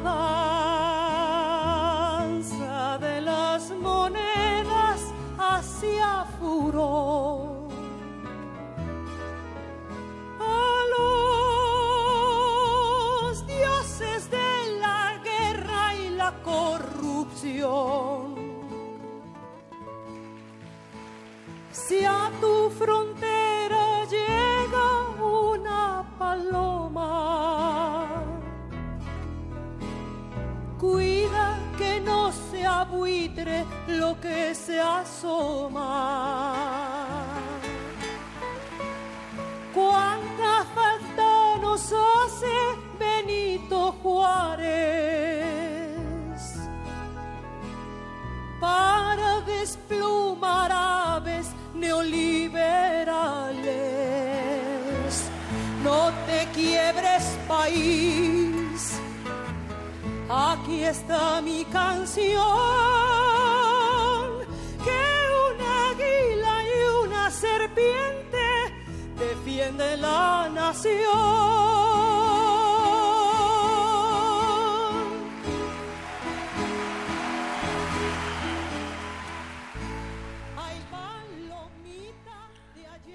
Estábamos teniendo una discusión sobre el piporro, Luisa Iglesias. A ver, es que ya nos pidieron el pipor, pero es difícil. Eh, hay a quienes les encanta y hay quienes no, no pueden con esta situación con Eulalio González Ramírez el piporro. A mí me gusta. ¿A ti sí te gusta? A mí me gusta, eh, me gusta por el desenfado, me gusta por la capacidad de, de crear otra patria y por la y también porque de alguna forma vino y dijo que frente al mariachi, frente a este tipo de, frente al bolero y a esta a estas manifestaciones más del centro eh, de la República Ajá. también existía el norte. Eh, si no me equivoco, esto a lo que te estás refiriendo es la película del mariachi desconocido. Mm, No, me estaba refiriendo O- así o a en la general. música en general, pero el mariachi, el mariachi desconocido qué es. Es una película de los años 50, precisamente, que es como de estas emblemas de, de Piporro. Ah, pero, pero puedo equivocarme, ¿eh? yo no, no, la verdad, voy a ser muy sincera con todos ustedes. He visto pocas cosas del Piporro, he visto pocas películas, aun cuando tiene una carrera cinematográfica infame. Es, es inmenso todo lo que ha hecho. Sí, pero bueno, tremendo. no, sí, sí, no, yo, yo sí, no, no, yo nunca lo defendí como Musical, cinematográfico, está en todas partes, o estuvo en todas partes en la década de los 50 y los 60. Hay un libro que hicieron en la caja de cerillos, nuestros amigos de la caja de cerillos hicieron un libro sobre el piporro eh, que tiene muchísimas fotos, tiene muchísima documentación, está coeditado por- con el, la- pues, el entonces con Aculta, el otrora con Aculta, la Dirección General de Publicaciones de la OI Secretaría de Cultura y justamente cuenta todo lo que había que contar y todo lo que todo lo que hacía el piporro, es un libro gigantesco. Todo lo que Muy hacía. exhaustivo, sí. Va- vamos a buscarlo. Vamos ¿Hay manera de, buscarlo. de contactar a nuestros amigos de Caja de Cerillos? A las 9.25 de la mañana, el 16 de septiembre, lo veo difícil. no, pero, para una mesa posterior Vamos de, a platicar, sí. de todos estos personajes queridos y odiados en la historia del cine y de la, de la música de nuestro país, porque hay otros por ahí de los que luego podemos ir hablando. Pero a ver, ¿cuál vamos a escuchar del Piporro? Me quedé pensando en Juan Orol y me quedé pensando en Mauricio Garcés, por ejemplo. Pero esos son, digamos, las figuras famosas. Yo me quedé pensando en Gabaldón, el que hacía todas las escenografías Ah, sí. y el que se encargó como de hacer toda esta imaginería de qué es México. Y que entonces hay gente que lo detesta por eso y hay quienes dicen, es que este señor se encargó de hacer lo que nosotros vemos en el cine y de construir a todos estos personajes. Ay, ya nos estamos poniendo aquí muy intensos. Ah, ¿Qué, qué del Piporro? ¿Chulas Fronteras? Chulas Fronteras del. Piporro que pidió, espérame tantito. ¿Quién nos pidió a Piporro? Ahí voy, ahí voy. ¿Quién es el culpable? Eva Avilés, Eva. Eva. Avilés despierta porque vamos a poner Chulas Fronteras con Eul- Eulalio González Piporro. Chulas fronteras del norte, cómo las extraño, no las diviso desde hace un año. ¡Ajúa! Andándome yo paseando por las fronteras del norte, ¡ay, qué cosa tan hermosa! De Tijuana a Ciudad Juárez, de Ciudad Juárez, Laredo, del Laredo a Matamoros, sin olvidar a Reynosa. Una muchacha en el puente, blanca flor de primavera, me miraba, me miraba. Le pedí me resolviera si acaso yo le gustaba, pero ella quería otra cosa. Le ayudara en la pasada. Me vio fuerte de brazo, amplio de espaldas, ancho de pecho. Pues no me cargo de bultos. Ah, qué mujer tan chivera. Y yo haciéndole testera. Al llegar a la aduana me dicen de la cachucha. ¿Qué llevas ahí? Pues pura cosa permitida. Llevo comida. Mentira. Llevas géneros. ¡Ah! ¡Qué sopor y qué bochorno! Empecé a pasar aceite, raza. Sude y sude de pura vergüenza. Antes iba al otro lado, escondido de la gente, pues pasaba de mojado. Ahora tengo mis papeles, ya estoy dentro de la ley, tomo whisky o la tequila. Hasta el medio del highway. Hey, tú mexicano, tú eres mojado. Wait a moment, güero, wait a moment. I am working here. I am working in the Piscas, in the Betabel, and in the Los Arroces. I got a papers, I got a papers. This is my picture. Un poco bigotón, pero it's my picture. Bueno, sí, pero tú estás tomando. Because I have money. And with the money dancing the dog. Con dinero baila el perro, criatura. Échate un trago, no te vayas de okis. Oh, no. I have whiskey and tequila. Oh, my, my, tequila. No digas tequila porque ándale, échate un trago. Oh, este tequila mucho caliente, mucho picoso. Don't be so flamer, don't be so flamer, no seas so flamero. Échate otro. Oh no, otra vez, ¿verdad? Otra vez, ¿verdad? Well, I wait for you, or you wait for me. Mejor you wait. Yo les digo a mis amigos cuando vayan a las piscas, no se dejen engañar.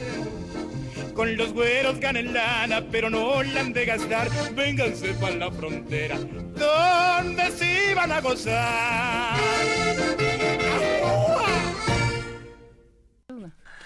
Ay, son las 9 de la mañana con 28 minutos. Disfrutamos muchísimo esta canción. lo que ha sido hacer este programa el día de hoy. No, lo hemos disfrutado mucho. En realidad ha sido un gran programa.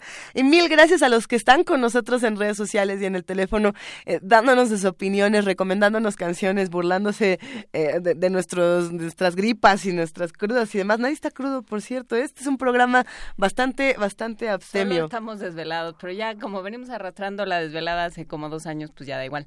Por cierto, este, no se preocupe, nos salimos en este momento de AM para dejar de dar penas. Ya no vamos a dar pena en AM. Nos salimos a partir de este momento. Muchísimas gracias a todos los que nos escucharon en el 860. Regresan a su programación de los viernes y les agradecemos muchísimo haber estado eh, con nosotros de 7 a 9 y media. Pausa dramática y después de esa pausa dramática que tanto nos gusta aquí en primer movimiento a las 9 de la mañana con 30 minutos exactamente del viernes 16 de septiembre, nos vamos a una nota y después de esta nota vamos a seguir con las complacencias musicales, así que no, no, no se vayan de aquí. A ver, recuperación de cuerpos de agua. El Instituto de Ecología de la UNAM trabaja en la conservación de los arrecifes de coral. Por el calentamiento global y la contaminación ya se ha perdido el 90% de la cobertura coralina. Esto es gravísimo, es lamentable y creo que nos corresponde de entrada informarnos y tomar las acciones correspondientes, unirnos para que esto eh, no acabe con el otro 10%. Pero vaya, nuestra compañera Virginia Sánchez preparó la siguiente nota. El segundo sistema arrecifal mesoamericano más grande se encuentra en nuestro país.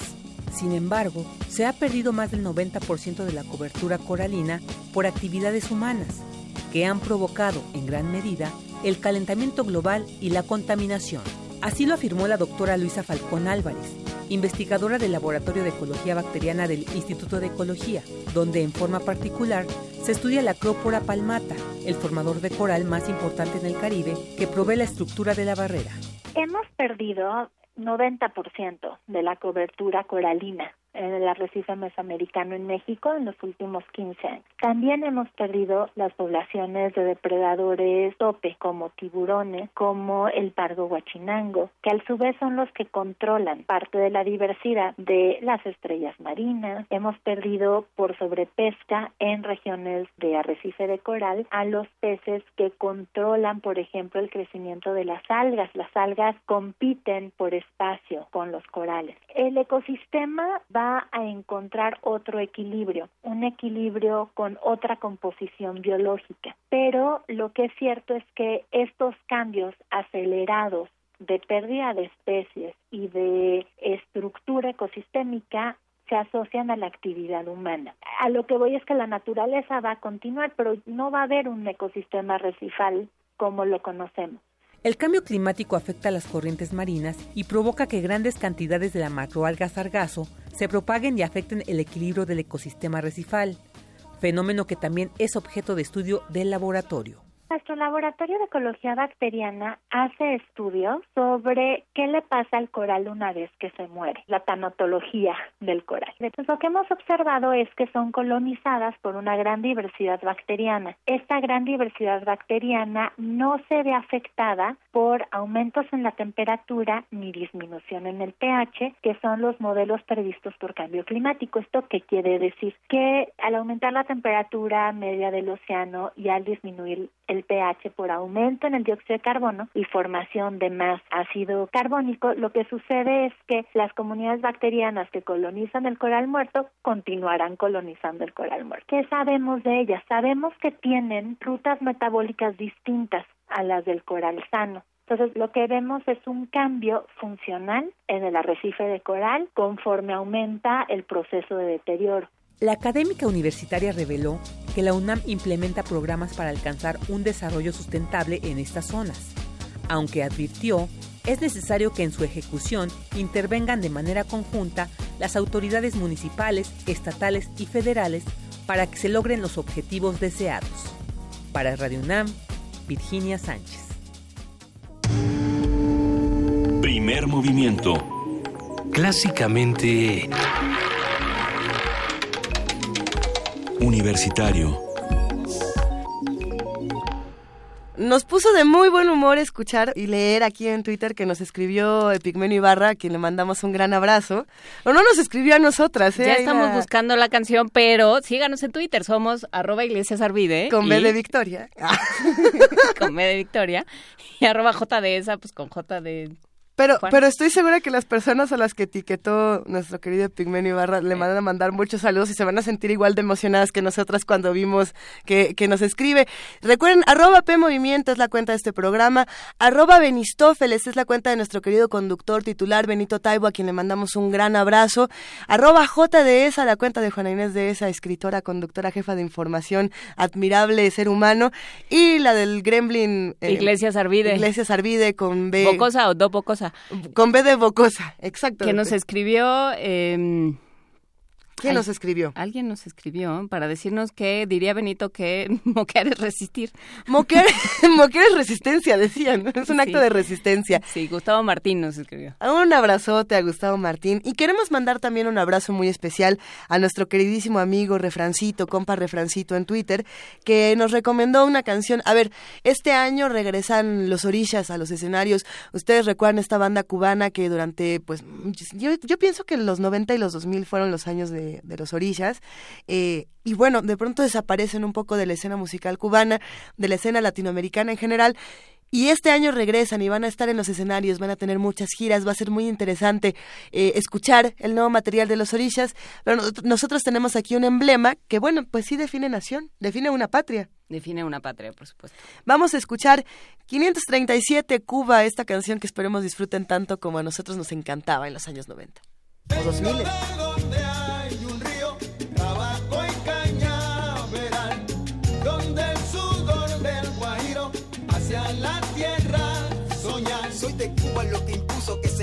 Cuando llega no despega, pega, pega lo que puso el ruso en el discurso que con y segundo puso entre sus cejas. Ahora la distancia queda. Si de mi lengua estoy viviendo y calmando mi fiel tristeza, ¿de qué forma quieres tú que yo detenga la sangre de amor y patria que me corre por las penas? Generaciones vieja y nueva, de corazón, sangre y pulmón. Allá lejos, donde el sol calienta más, olvidé mi corazón, un arroyo y un palmar. Dejé mi patria querida hace más de un año ya.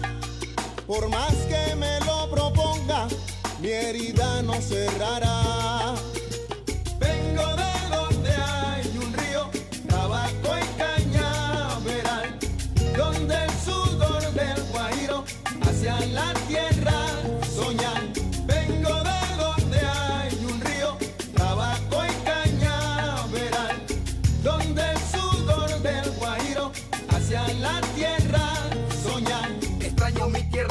hablar de ella ni me intentes. Todo el tiempo está mi mente, la tengo presente, ¿entiendes? Me habla el corazón que no me miente, hermano. Flotando ando, pasando la mano, mano sobre el mapa de este mundo. Y desde lo profundo de mi corazón siento nostalgia. Una extraña sensación como añoranza de esta distancia que se interpone. Que regresaré bien se supone. Y eso me pone el hombre más feliz por un segundo. Ya lo canto con país segundo. Y yo de nuevo escucho el quejo de mi gente chico. Bien te lo explico, cubano 100% prototipo. Me arrancaré el corazón y esperaré mi regreso para sacarlo otra vez y colocarlo en mi pecho.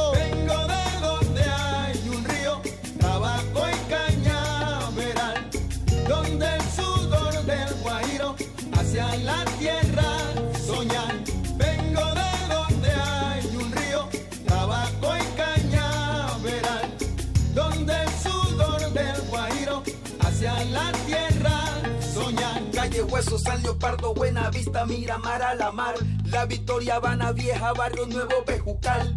¿Dónde estás tú, mi rampa? El sol que canta, la catedral, el Capitolio se levanta en el oído de estas 12, 23 y 12 te he dado paseo del Prado, tus leones lado a lado. Forman parte de mis tradiciones, mis emociones, eres tú mi Cuba, como tú ninguna cambio. Si le soy Yoruba, que no quede que si lloro es porque le extraño. No ver mi malecón a mis amigos de mi zona, los que nacieron conmigo, los que jugaron conmigo, recordarlos sin tenerlos me hace daño. Año tras año sueño con volver a ver esos amigos que añoraba. Dolor de la capiña cuando llueve el moro, cañonazo de las nueve, el que te quiere nunca muere, no, jamás, jamás. Vengo de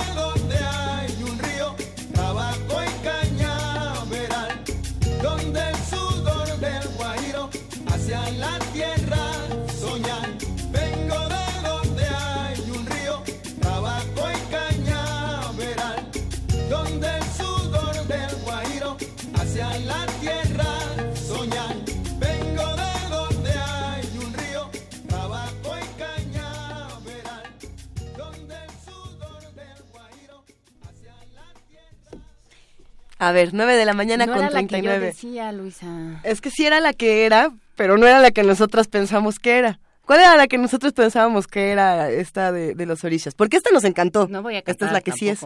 Bueno, pero así nada más de, leída un- uno de estos rapeaditos. ¿No se puede? O sea, ¿no? Bueno, la compartimos en redes sociales, la que nosotros pensábamos que era y que resultó no ser. Tenemos todavía muchas recomendaciones musicales que nos han, nos han mandado por aquí. Ya salió que quieren a Lila Downs, que, que bueno, yo, yo sí creo que Lila Downs merece un lugar especial en nuestro corazón. Piden a Cuco Sánchez. ¿Quién pidió a Cuco Sánchez? ¿Quién fue? Este, Coco, no, espérame tantito, ahorita te voy a decir, dame un segundo, diez segundos más, con mucho gusto. Yo creo que Cuco Sánchez lo pidió Moro Cris. Sí. Moro Cris. Y por ahí tenemos muchas recomendaciones más eh, que nos están mandando. A ver, vam- vamos a ir poniendo las todas las que nos dé tiempo. Por ahora tenemos esta gran recomendación que nos hizo nuestro compañero y amigo Epigmenio Ibarra, a quien le mandamos un... Que ya nos sigue. Ya nos sigue. Un abrazo lleno Que de ya dejó el mal admiración. camino, dejó de seguir a quién sabe quién y ya nos sigue a nosotras. Muchísimas gracias. Abrazo con cariño y admiración y para él y para todos los que nos están escuchando, esta canción que nos encanta de, de una mujer increíble, Amparo Ochoa, vamos a escuchar Sol Redondo.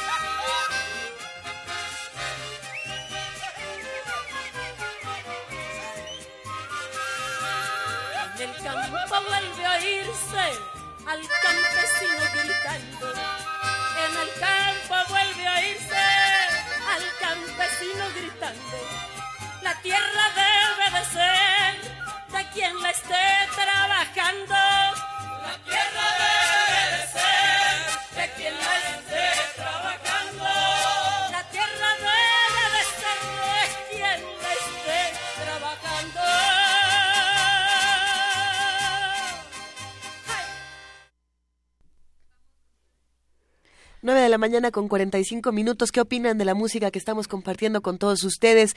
¿Qué otras recomendaciones tienen? A ver, lo que pasa es que tenemos recomendaciones de todos los colores, olores y sabores. Aquí ya vamos a pasar por diversos géneros, vamos a pasar eh, por distintas texturas musicales y, y bueno, pues ¿Qué, qué, qué, qué nos vamos a aventar ahora, Juana Inés? Pues René Hostos nos pidió en, en Twitter, bueno, además de, de decirnos que nos había... Eh, que nos mandó una postal sonora que yo no recuerdo, entonces, por favor, vuélvele a mandar. ¿Que era de un tianguis, dijo? No. No, Oh. no, tianguis. ¿No nos comentó de dónde era la que postal? pusimos, no, no me acuerdo. A ver, ahora lo busco. Pero eh, vuélvela a mandar, por favor, a primermovimientounam.gmail.com y la pasamos la semana que entra, ¿no? No me acuerdo, no me acuerdo de ella, entonces... No, a ver. A lo mejor se quedó traspapelada por ahí. Sí, precisamente nos contó que mandó una postal de tianguis de los Mm, pregones de los ah. vendedores de ropa de Panchita. Así, así nos puso, de Panchita. O sea, de paca. Está bueno, vuélvenos a mandar, por favor, René. Pero nos manda una buena recomendación para cambiar el tono, para ponernos un poco más rockeros. Esto es Las Flores de Café Tacuba. Porque la patria se ha, se ha representado y se ha escuchado de diferentes maneras a lo largo del tiempo.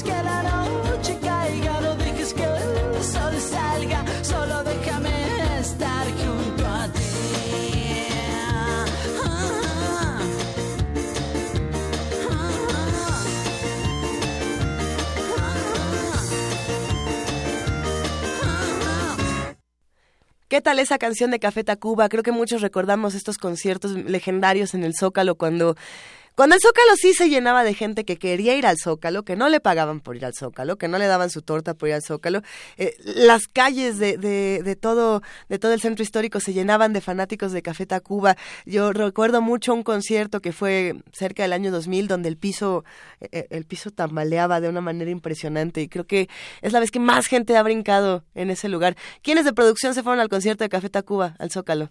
Ahí estábamos todos, ¿verdad? No nos conocíamos todavía, éramos muy jóvenes en ese momento. Pero ¿qué tal brincamos todos ahí? Excelente. Las cucarachas, dice Frida. Excelente. A ver, ¿qué otra canción les vamos a dar el día de hoy? ¿Con qué otra recomendación nos vamos a quedar? Tenemos por aquí recomendaciones de Gabriel del Corral, recomendaciones de René Hostos que ya pasamos, de Ike Tecuani, de Jorge Vega, de Cindia Méndez, de Juan Pedro Labastida, de Antonio Cruz Martínez, de Marco Antonio Cruz, de Rocío Arteaga, Hoy realmente nos han escrito, hasta Alejandro Massa nos, nos echó algunas recomendaciones. Yo también eché una por ahí, pero creo que esa ya no, ya, ya la, la, vamos Sí, no, a disolver. no, sí, no, creo que no. Ahí voy otra vez con London Calling y me van a decir que esa no es la de la de Patria. no, será? no, no. bueno, no, es que estaba, las estaba viendo. ¿Cuál se te antoja, Juana Inés? Esta, esta la vamos a dejar así a tu juicio. Juana Inés No, de esa no, va a no me hagas eso, no, no, Bueno, no. no lo va a decidir ella, lo vamos a decidir entre todos lentamente. Puedes elegir un top 3 y podemos ir este, haciendo, podemos ir diseccionando por qué sí, por qué no. A ver, ¿Qué por será? ahí. Eh, Paloma Mía de Quilapayún. Puede ser. ¿Te gusta? Me gusta. ¿Qué opina la producción de Paloma? Mía? Es la recomendación número 3. De Marco Antonio Cruz Martínez. Vamos a escucharla.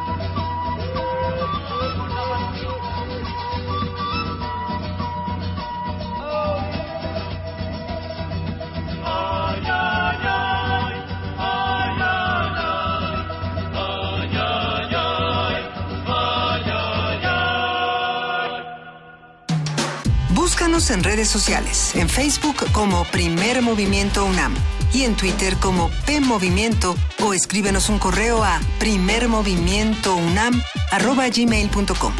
Hagamos comunidad.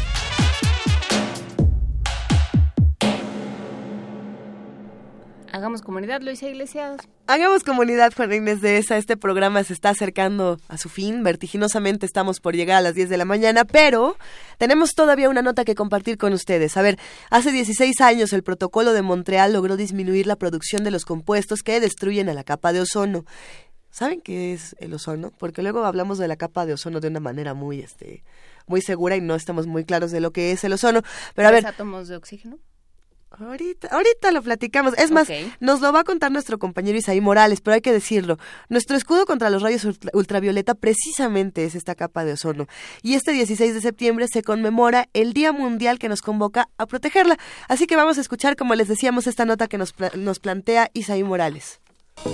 El segundo sistema recifal mesoamericano más grande se encuentra en nuestro país. Sin embargo, se ha perdido más del 90% de la cobertura coralina por actividades humanas, que han provocado en gran medida el calentamiento global y la contaminación.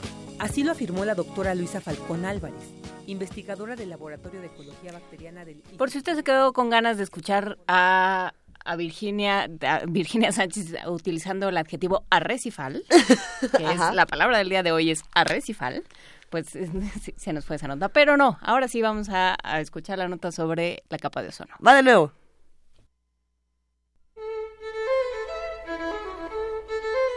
Hace 16 años se estableció la conmemoración del Día Mundial para la Conservación de la Capa de Ozono, con el objetivo de sensibilizar a la población mundial sobre el deterioro de esta zona de la estratosfera. Tras la instauración del Protocolo de Montreal para la protección respectiva en 1987, se logró disminuir la producción de los compuestos responsables de la destrucción del revestimiento de la Tierra. Daniel Lara, académico de la Facultad de Estudios Superiores Acatlán de la UNAM, explicó su importancia. La capa de ozono es una formación natural que reviste a la Tierra, al planeta, y la protege de los rayos, las radiaciones ultravioleta del Sol. Si estas eh, radiaciones pasaran directamente a la Tierra, la vida sería imposible. Los elementos químicos principales que están ocasionando el daño de la capa de ozono son los hidrofluorocarbonos, que este, estaban presentes en varios productos industriales, entre ellos los sprays para el cabello, el combustible de los aviones, el gas que se necesita para los refrigeradores, o sea, diversos elementos de la vida moderna. Los hidroclorofluorocarbonos son potentes gases de efecto invernadero, casi 2.000 veces más poderosos que el dióxido de carbono en sus efectos sobre el calentamiento de la Tierra. De acuerdo con la Secretaría de Medio Ambiente, México se comprometió a eliminar en 2040 el total de los hidroclorofluorocarbonos. Sin embargo, el especialista indicó que las autoridades tendrían que sustituir estas sustancias con otros químicos para la elaboración de algunos productos domésticos. Realmente los ciudadanos podemos hacer poco, porque de pronto lo que podríamos hacer es dejar de usar este tipo de, artículos, pero no se nos informa normalmente qué artículos los tienen y qué artículos no. Efectivamente creo que la solución depende más de tanto la gran industria como de los gobiernos que tendrían que regular precisamente el uso y abuso de estos elementos. El experto universitario explicó que la capa se regeneró entre 10 y 20% en años anteriores. No obstante, tendría que pasar alrededor de 100 años para la recuperación total. Para Radio UNAM, Isai Morales. Primer movimiento. Clásicamente... Universitario.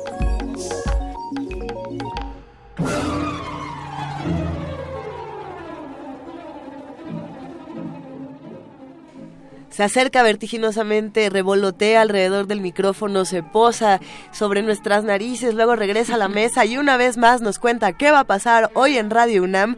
Nuestra queridísima abeja reina Vania Nuche. Buenos días, Hola, Vania. hola, ¿cómo están todos? Muy buen día. Híjole, sí se te oye un poquito. Estoy muy animada, Vania. estoy con todo, con todo el ánimo. ¿No del vas a ir conmigo al autocinema al rato a ver de ti? Claro, sí, por supuesto. Ah, bueno. Y todos los Sí, las que están también. dormidas en un coche, esas son Vania y Luisa. Ya decía yo. No, No, las no, despierten. ¿Llevas tu cobija, Vania? Violentas. ¿Llevas tu cobija? claro. ¿Qué va a pasar hoy en Radio UNAM? Hoy en Radio UNAM, a través del 860 de AM, escuchen La llave, la clave, la nave, el ave del tiempo con la décima parte de Ganarás la luz del poeta español León Felipe en punto de las 11 de la noche. Ah, por el 96.1 de FM tendremos mucha más información con Prisma RU a la 1 de la tarde y por la noche no se pierdan Resistencia Modulada a las 10 de la noche. Este fin de semana los invitamos para que no se pierdan también la transmisión transmisión de Testimonio de Oídas.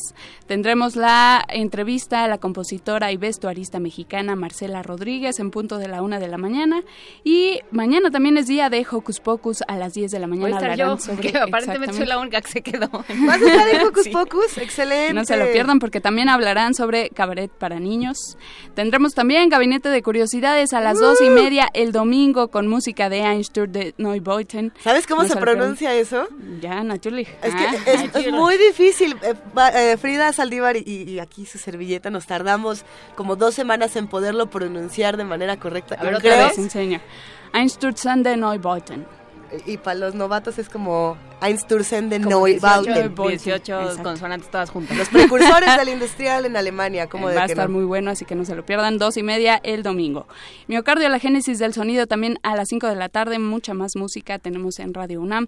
Visiten toda nuestra programación en www.radiounam.unam.mx y síganos en redes sociales como arroba Radio UNAM. Revisen nuestras redes sociales porque hay más boletos para el autocinema, pero las, los voy a publicar a partir... Ah, pues ya. en- a las 10 de Ah, la pues mañana. Estuvo. Ya. Gracias, Nos Vania. vemos. Muchas gracias, Gran Vania. fin de semana. Ya son las 10 de la mañana, Luisa Iglesias, y puesto que somos los únicos que están a cargo de este changarro y que podemos y que hacer por qué nuestra no. santa voluntad, ¿te parece si escuchamos London Calling para Ok, irnos? Gracias. Es que se, se, se me hacen siempre todas estas cosas. Gracias por dejarme salirme con la mía, querida Juana Inés de esa. Luisa Iglesias, por eso estoy. Gracias a todos los que nos escucharon el día de hoy, los que sí se despertaron y se quedaron con nosotros, nos escribieron, nos hablaron. Sigamos haciendo comunidad. Gracias a los que nos dejaron a cargo. Gracias Ya casi que- le soltamos la estación, espérense tantito. Todavía nos falta tantito, pero bueno, sobre todo gracias a este honorable cuerpo de producción, ingenieros en cabina, eh, coordinadores de invitados, servicio social, todos los que estuvimos aquí esta mañana. Abrazo para Benito Taibo, por supuesto, y querida jefa de información, Juana Inés de esa, como siempre es un honor aprender de ti todos los días. Como siempre es un gusto eh, estar aquí contigo y con todos los que nos escuchan. Esto fue Primer Movimiento. El mundo desde la universidad y de Clash.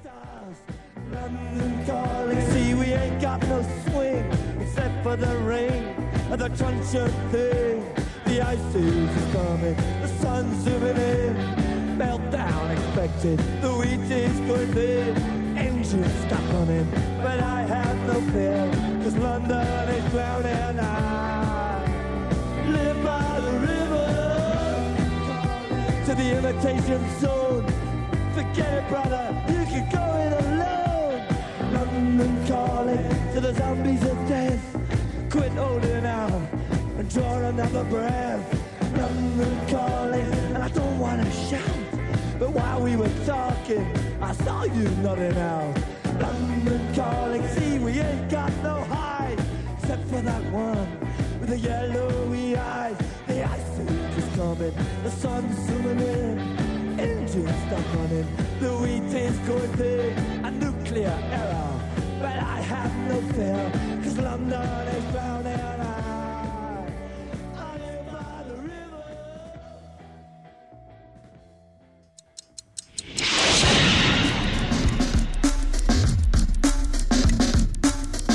Radio UNAM presentó